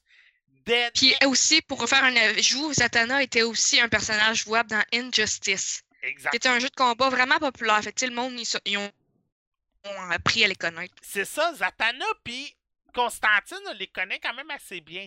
Mais Deadman, à part qu'on a peut-être déjà vu le personnage, on le connaît pas. Euh, Intrigane, on le connaît pas. Wild Thing, à, euh, à mo- euh, Thing, à moins que tu sois un habitué des séries de DC Comics, tu connais pas ce gars-là partout, là. Puis c'est un monstre des marais c'est juste intéressant parce qu'on voit d'autres personnages de l'univers des DC Comics. Et c'est là Il y en a tellement de c'est intéressant. Exact. Et là, on a vraiment plusieurs personnages qui sont très intéressants. Juste pour Constantine, par exemple, il prend peut-être beaucoup de place dans le film, mais c'est de la place qui est un peu nécessaire parce que vu qu'on connaît pas les autres personnages, c'était peut-être un peu difficile de les mettre de l'avant. Vu qu'on connaît beaucoup plus Constantine, c'était un peu plus facile peut-être. Le point, par exemple, c'était Batman. Pourquoi Batman est encore là? C'était-tu peut-être parce que c'était plus facile de vendre le DVD? De toute façon, DC Comics ont averti dès la première année. Euh, Batman va toujours être dans les films de DC Comics, que ce soit un film Superman, un film Wonder Woman. Batman sera toujours un protagoniste qui est là parce qu'il est Batman. De toute façon, Batman le dit dans Batman Lego. Je suis le personnage le plus populaire de DC parce que je suis Batman. Dans ta gueule, Superman. As-tu vu Lego Batman, Erika? Pas encore. Qu'est-ce que t'attends? J'attends le bon temps d'aller au cinéma. Non, tu peux pas attendre que c'est le bon temps. C'est Batman, Lego. best, DC movie ever. Come on. Euh, je vous le recommande. Il est bien meilleur que Killing Joke. Killing Joke, le défaut et l'histoire étaient mal construits. Tout la différence de Justice League Dark. Mais peut-être que Justice League Dark, le point positif, c'est qu'on n'a pas lu la bande dessinée. On, on ouais, c'est ça qui arrive avec Killing Joke. C'est ça, Killing Joke, on a lu la bande dessinée, on connaît l'histoire de Batman. Fait que tous les points qui étaient dans le film, c'était comme ah, ah, ah, non, ça marche pas dans ma tête. Mais là, Justice League Dark, vu qu'on ne sait pas de quelle bande dessinée c'est adapté, vu qu'on sait pas, qu'on connaît pas l'arc, vu qu'on connaît pas certains points, c'était comme du nouveau, fait qu'on n'avait pas de point de repère. Alors c'est peut-être là qui fait que le point, ah, c'est plus intéressant. Et justement, c'est plus intéressant. Euh, moi, je sais que encore là, un peu comme Pinocchio, où je vais, il était sold out partout. Pas moyen de le trouver.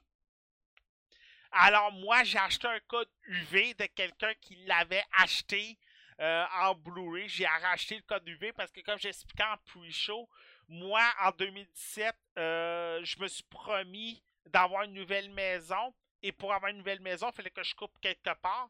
Alors, c'est dans les films que je coupe. Et je me procure des codes UV. Fait qu'à ce temps, j'achète les codes UV du monde. Et pour Justice League, je le voulais en physique parce que je me suis promis une chose, à part les franchises et les Disney, tout le reste maintenant, c'est code UV. Et Justice League Dark, je le voulais en physique, pas moyen, fait que j'ai acheté le code UV de quelqu'un qui l'avait acheté physique. Alors, c'est juste pour vous dire comment que le monde le voulait. Autre point qui est positif aussi du film, Superman, Wonder Woman, Green Lantern et Tralala on les voit seulement au début deux minutes. Après ça, on les oublie. Fait que c'est vraiment intéressant qu'on mette de l'avant des super-héros qu'on ne connaissait pas. Sérieux, Gika, je, te le recommande beaucoup plus que Killing Joke. Beaucoup plus. Killing Joke, euh, je voyais pas euh, l'intérêt. J'ai déjà lu la BD, puis elle était vraiment bonne dans mes, dans mes souvenirs. Ben, c'était le fait que c'était le retour de Mark Hamill.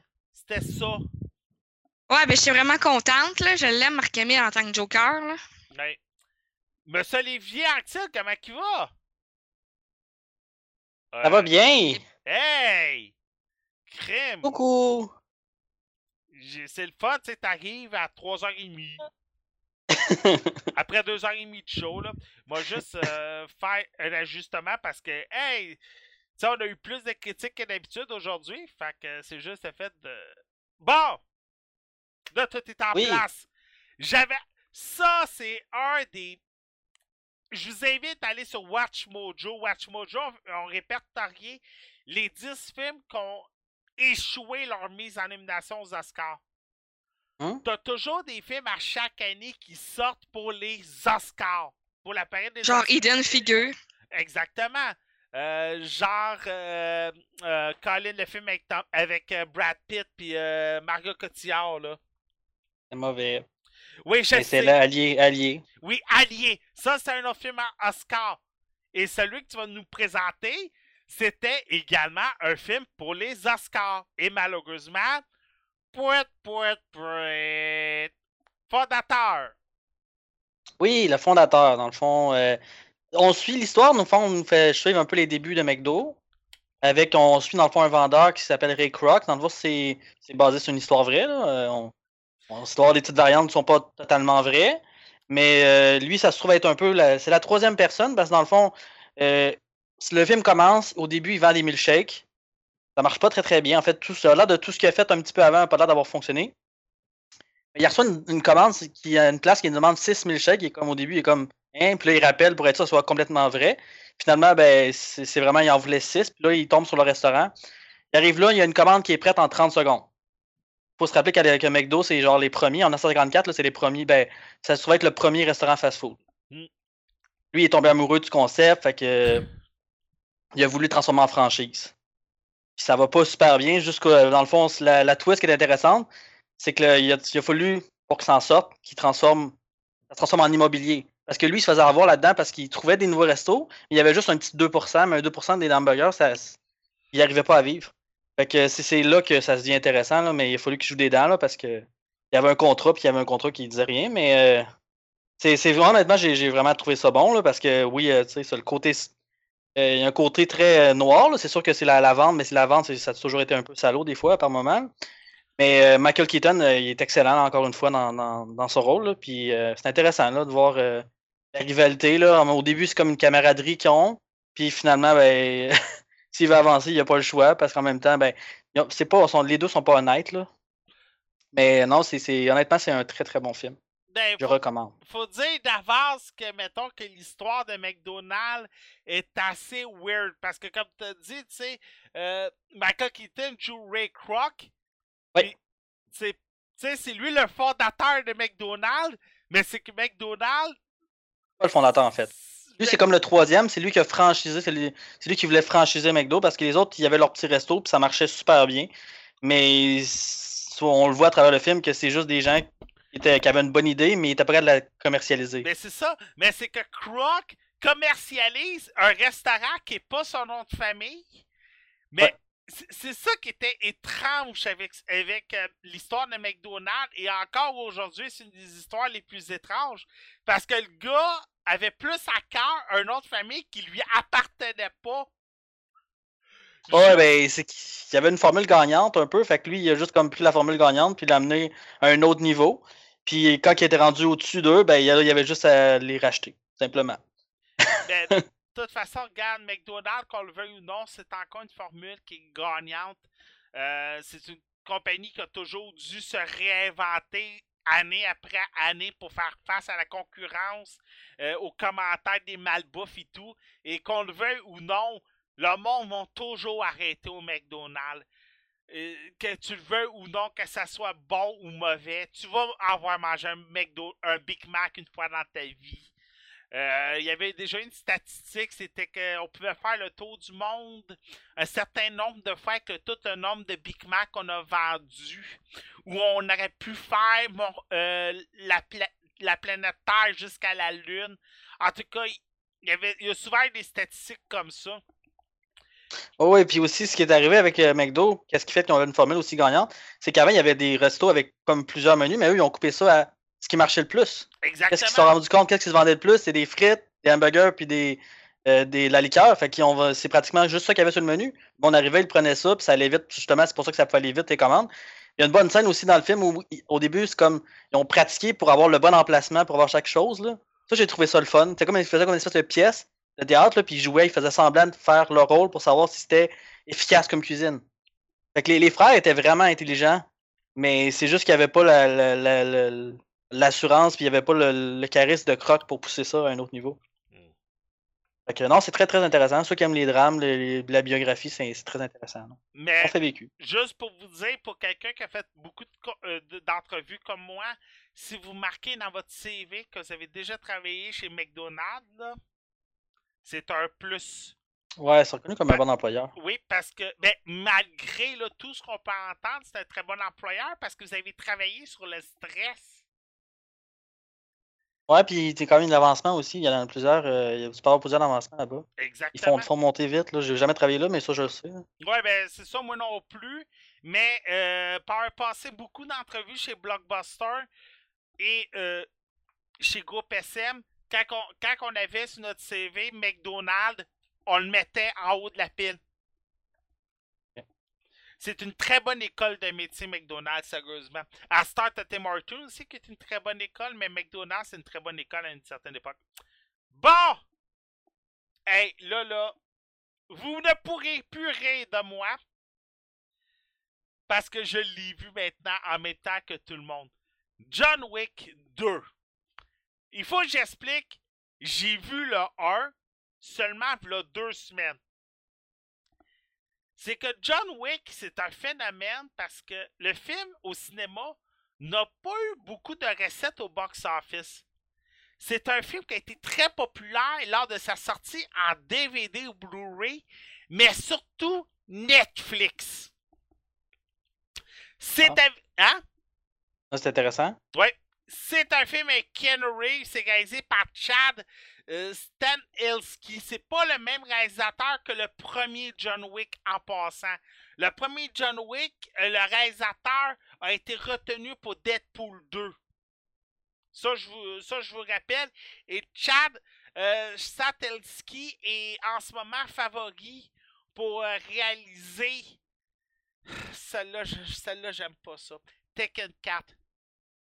Mais j'ai pas dit ça, ok? J'ai pas dit Tekken 4. Mais Chad est euh, favori pour réaliser John Wick 3. Parce que le 3 est déjà euh, en liste. C'est avec Ken Reeves, euh, Ken Reeves, Lawrence Fishburne, Ricardo, euh, Scamarcio, Rudy Ross et j'en passe. On suit encore John Wick qui sort bien malgré lui de sa retraite parce qu'on faut le rappeler, dans le 1, son chien se fait tuer, il se fait voler sa Ford Mustang, alors il décide de se venger. C'est un ancien tueur à gage qui avait pour surnom le bonhomme 7 heures. Et là, on, il avait fait un certain pacte avec Santino d'Antonio, qu'on pourrait dire le chef de la mafia italienne de New York. Il avait fait un pacte avec lui qui a fait sauver la vie. Et aujourd'hui, il doit un peu répondre de, de, de ce pacte-là. Et on lui donne pour mission de tuer Gianna Santino, qui est la sœur de euh, Santino d'Antonio. Et, euh, et il doit se rendre à Rome pour le tuer. Malheureux, pour la tuer. Malheureusement, il tombe sur un guet-apens qui était, qui était un peu orchestré par Santino, parce que lui, son but, Santino ne voulait pas se faire tuer par, Reeves- euh, par John Wick. Alors, il décide de mettre la tête de John Wick à prix. 7 millions de dollars. Pourquoi 7 millions de dollars? Parce que dans un chargeur à fusil, vous avez 7 balles. Sauf dans les films d'action, c'est toujours plus que 7 balles. Ça, c'est un autre détail. Les chorégraphies de scènes d'action sont comme dans le premier. Sont bien chorégraphiées. Si vous avez vu le 1, c'est carrément un fan service, un fan thank you. Il y a souvent eu ce genre de film-là que le premier a passé inaperçu. Mais un coup sorti sur DVD ou Blu-ray, on décide, hey, merci de nous avoir vus un peu en retard. On sort un 2 pour l'occasion pour vous remercier. Le 2 est beaucoup plus un blockbuster que le 1. Le 1 est un film expérimental avec Keanu Reeves. Sais, on a essayé des, nou- des nouvelles choses entre parenthèses. C'est sûr que vous allez retrouver un peu d'Equilibrium, un peu de Matrix, un peu de films d'arts martiaux de, Hong Kong, des films de Chine. Tu sais, vous allez retrouver des points de repère qu'on qu'on connaît déjà. Et John Wick, tu sais, j'en ai vu qui ont dit Ah, le film est un peu exagéré. Oui, c'est vrai, le film est un peu exagéré. Mais justement, c'est ça qui est le fun. C'est l'exagération. Le gars, vous remarquerez, dans une scène, il tue tout le monde avec deux coups de balle. Une balle dans le ventre, une balle à la tête, une balle dans le ventre, une balle à la tête, une balle dans le ventre, une balle à la tête. Puis il fait ça tout le temps. Puis tu le vois manipuler son arme à feu, puis il manque jamais sa cible. Ceux qui, veulent voir un bon exemple dans le même genre, Equilibrium avec Christopher Bale, il y a de ça, je pense, euh, plusieurs années. Ça a sorti un peu en même temps que Matrix. Il y, a, un nom là-dessus qui est un art de manipulation des armes. Puis en même temps aussi, je vous recommande, allez sur YouTube. Il y a une vidéo qui circule où Keanu Reeves a eu un entraînement spécial pour les armes. Et sérieusement, là, il est dedans. Et dans le film, c'est encore la même chose. Il y a une scène où euh, John Wick se fait poursuivre par un de ses anciens partenaires qui devait défendre euh, Gina. Ils sont dans le métro de New York. Bon, savez-tu que le métro de New York, c'est souvent un des métros les plus occupés? Les deux ont leur silencieux, là, puis se tirent dessus en évitant le monde dans le métro. Mais ce que le monde dans le métro s'en aperçoivent jamais. Fait qu'ils ils sont là. Piou, piou, piou, piou, piou, piou, piou, piou. Puis ils se ratent, puis ils ratent le monde. On dirait deux Stormtroopers qui se tiraient dessus. Puis pourtant, on a deux tireurs d'élite à gage les meilleurs au monde. Mais ce qui est intéressant pour Keanu Reeves, c'est quand il arrive à New York puis que sa tête est mise à prix pour 7 millions. Écoute, tu veux pas être dans ses souliers. Mais vraiment pas. Parce que là, là, tu te dis, bien, des tueurs à gage, il doit en avoir 4-5 dans la ville de New York. Crème, c'est juste pas ces 7 millions de personnes qui habitent la ville de New York sont pas des tireurs à gage. Sont là avec leur cellulaire, ils reçoivent tout le message texte. 7 millions, 7 millions, 7 millions, 7 millions, 7 millions. Écoute, tout le monde veut tuer John Wick. Autant la joueuse de violon du métro de Montréal, euh, du métro de New York, autant un lutteur sumo, autant des Chinois spécialistes de karaté. Puis ils te les battent toutes, sans exception. Puis dans le 1, il y avait une fameuse légende de il était capable de tuer quelqu'un avec un stylo. Et c'est vraiment la légende sur laquelle on construit John Wick pendant les deux films. Essayer de faire peur. Comment tu essaies de faire peur avec un personnage que personne connaît? Il a déjà tué quelqu'un avec un stylo. Mais, tu dis comment qu'il s'y est pris? Mais dans le 2, John Wick refait la même tentative, sauf avec un crayon à mine.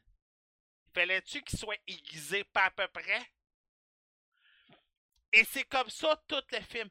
Quand il va magasiner ses armes à feu. Écoute, juste le fait de quand il magasine. C'est écœurant. Comment il magasine son habit. Quand il va rechercher sa fameuse Ford Mustang 69. Écoute, il te la magane. Est-ce que j'ai hâte d'écouter ce film-là, moi? Écoute, t'as aimé le 1, tu vas triper sur le 2. Mais comme j'ai dit, le 2, c'est pas un fan service. C'est un fan thank you. On vous remercie d'avoir rendu le 1 populaire. On vous fait un 2 pour vous remercier. C'est juste, on a exagéré encore plus. Tu sais, les scènes du 1 étaient exagérées. Les scènes du 2 le sont encore plus. Mais ça, c'est un peu du Fast and Furious, là. T'écoutes le 1, c'est comme Ah, c'est un film de course. Non, parce que contrairement à Fast and Furious, qu'on essaie un scénario, qu'on essaie des dialogues. Ouais, là, C'est exagéré, leur affaire. Ben, c'est ça. Mais John Wick, t'as pas de dialogue comme tel. C'est vraiment un visuel. C'est un, c'est des combats, c'est des, tout est visuel. Écoute, je pense que, poursuites. euh, je pense que Keanu Reeves a cinq phrases dans le film. Hum, c'est possible. Tu sais, il, arrive au Continental, puis au Continental, t'as un, un règlement que t'as pas le droit de t'entretuer entre, euh, les entre, les entre les tireurs d'élite, entre les mercenaires, parce que sinon, t'as plus le droit d'avoir accès aux boutiques du Continental, aux fournisseurs. Ça, ça veut dire que t'as plus le droit d'avoir les habits, t'as plus le droit d'avoir accès aux armes à feu, t'as plus le droit d'avoir accès aux fournisseurs des plats. Dans le 2, on t'ex- dans le 1, tu comprends pas pourquoi que le Continental t'as pas le droit de te battre dans l'hôtel. Tu te dis, c'est juste un hôtel. Mais dans le 2, tu comprends que le Continental, c'est carrément le Costco des, des, à gages. C'est un Costco. Puis si tu respectes pas les règles, mais là, tous les tireurs à gages qui sont membres de ce Costco-là vont t'avoir dans ta ligne de mire. Puis fais-moi confiance, t'auras beau être John Wick. Écoute, quand il apprend que sa tête est mise à prix, puis là, il traverse le parc du centre-ville de, New York, le fameux parc qu'on voit dans tous les films, là. Puis là, là, tu vois tout répondre au téléphone. John Wick, au début, là, il a pas la chienne. Mais plus qu'il marche dans le parc, plus que fais-moi confiance. Il bat Usain Bolt au 100 mètres, là. Puis il pisse le sang partout. Et c'est vraiment ça qui est intéressant avec John Wick, c'est que c'est beaucoup plus un art visuel de caméra. Si vous attendez à avoir un scénario hyper bien construit, oui. Mais des dialogues construits, non. Quand j'ai dit Ken Reeves a cinq lignes dans le film presque. Parce que tout le reste des séquences, c'est toutes des scènes d'action, des scènes de combat. Et c'est juste intéressant quand on le revoit voir Lawrence Fishburne. Carrie Ann Moss devait faire partie du film, malheureusement, elle a refusé. Mais entre vous et moi, s'il y a un 3, elle va en faire partie du 3. Je serais même pas surpris parce que le film a quand même une certaine popularité. Le film a eu son, son lot. Euh, il est arrivé devant Fifty Shades Darker. Euh, Fifty Shades Darker, je pense, a eu son 300 millions au box-office. Et euh, si je me trompe pas, euh, donnez-moi deux secondes, Box Office Mojo. Euh, J'essaie de. J'essaie d'aller chercher. Euh, Weekend Chart. Bon, euh, John Wick, 16 millions ce week-end pour un total de 58 millions aux États-Unis. Je, voudrais à travers le monde. Euh, Fifty Darker, 20 millions. Lego Batman, 35 millions. Mais tu sais, quand même, 60 millions pour John Wick, 90 millions États-Unis. Pour euh, Fifty Shades Darker, ça te donne-tu une idée, là? J'essaie d'aller voir si je pourrais pas trouver le box-office mondial. John Wick mondial, 90 millions.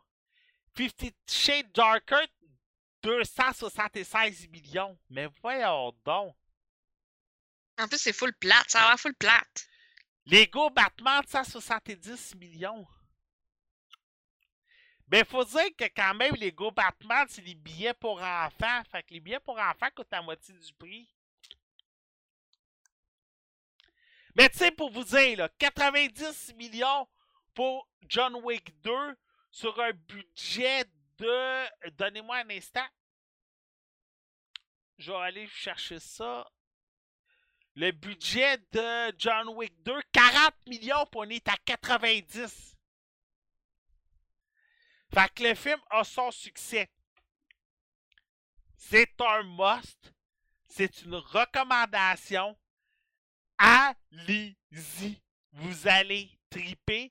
Vous allez aimer. Vous allez adorer ce film-là.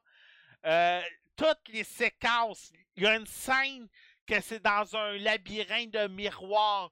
Il y a une scène dans un, dans un métro. Toutes les scènes sont le fun, sont tripantes. Puis, si, regardez le 1 si vous l'avez pas vu encore sur Netflix. Ça va être encore plus tripant, je le garantis. Y avait-tu quelqu'un, y avait-tu d'autres personnes qui avaient quelque chose d'autre à rajouter pour aujourd'hui? Pas moi. Non. Non, tout le monde a fait euh, sa, tournée. Je vous avertis, le 6, euh, le 5 février, euh, le 5 mars, on devrait parler de Zelda. Ça, c'est garanti. Et je vous rappelle encore, là, là, ça concerne tout le monde. Le 19 mars, pendant une heure. C'est garanti. Pendant une heure, on va parler de la belle et la bête. Et je vous invite à suivre une chaîne YouTube qui s'appelle Le Clic Droite, qui fait des, vidéos pendant quelques minutes où il récapitule l'histoire des vedettes et il fait une récapitulation de Emma Watson. En passant le 5 mars, en plus de Zelda, Logan. J'ai la permission, je peux aller voir Logan au cinéma. Fait que j'en viens sur Logan le 5 mars. Ouais, oublie pas notre Horizon Zero Down, toi là, là. Euh, c'est quand qu'il sort? Le Ben, il 28 sort le février. 28 février. Euh, 28 février, 28 février. Ça veut dire qu'on va en reparler le 5 mars. Ben, Eh oui. Hey, fait que le 5 mars, on a une grosse épisode la semaine prochaine. Je pense que j'aurai pas le choix, Erika, hein? De? Le jeu de course, là, Clash, Crash, Clash, Clash, Clash, Crash Force. Crash Force. Ouais, t'as pas le choix, c'est moi le boss, là. Faut que j'envoie ça Ouais, au monsieur. ouais. Oh boy. Euh, c'est quoi les autres critiques pour la semaine prochaine? Y en a-tu? Euh... Axa Moi, je le Bridge? sais pas encore. Moi, Axa Bridge, je vais sûrement revenir là-dessus la semaine prochaine. Euh, puis peut-être anim- euh, Nocturnal Animals. Si je Ouais. le prononce bien. C'est ça. Fait que ces deux films-là, puis euh, Crash Force. Crash Force. Hey boy, il y en a qu'on n'a pas le choix des fois. Et Mademoiselle Geeko Wonderland, on peut te retrouver où et comment? Ben, je suis en tout temps sur Alpha 42. J'essaie de promouvoir la page, donc si vous pouvez m'aider, je serais vraiment contente. Félicitations en passant pour ton travail pour les articles. Hein? J'ai encore euh, du travail, à- de l'amélioration à faire, mais j'aime ça. Ben tant mieux, je suis content si t'aimes ça. Euh, monsieur euh, Mathieu Prince, on peut te retrouver où et comment? Euh, sur la page Facebook GameSpot QC ou sinon sur Twitch euh, slash Spice Control. Je vais essayer de recommencer un petit peu à streamer plus souvent. Ah, me- euh, monsieur Olivier Olivier Ah! Monsieur Olivier Axel, on peut te retrouver où et comment? Phantom Wolf 056 sur Twitch, Twitter, Facebook. C'est ça. Je m'en allais changer ton nom de famille, toi. Il a là. Tu m'aurais pas aimé si je te donnais ce nom de famille-là.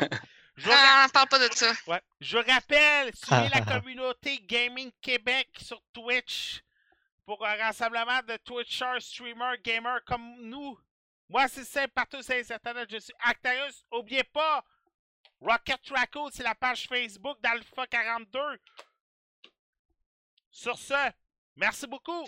À la prochaine. Ciao! Bye! Aïe.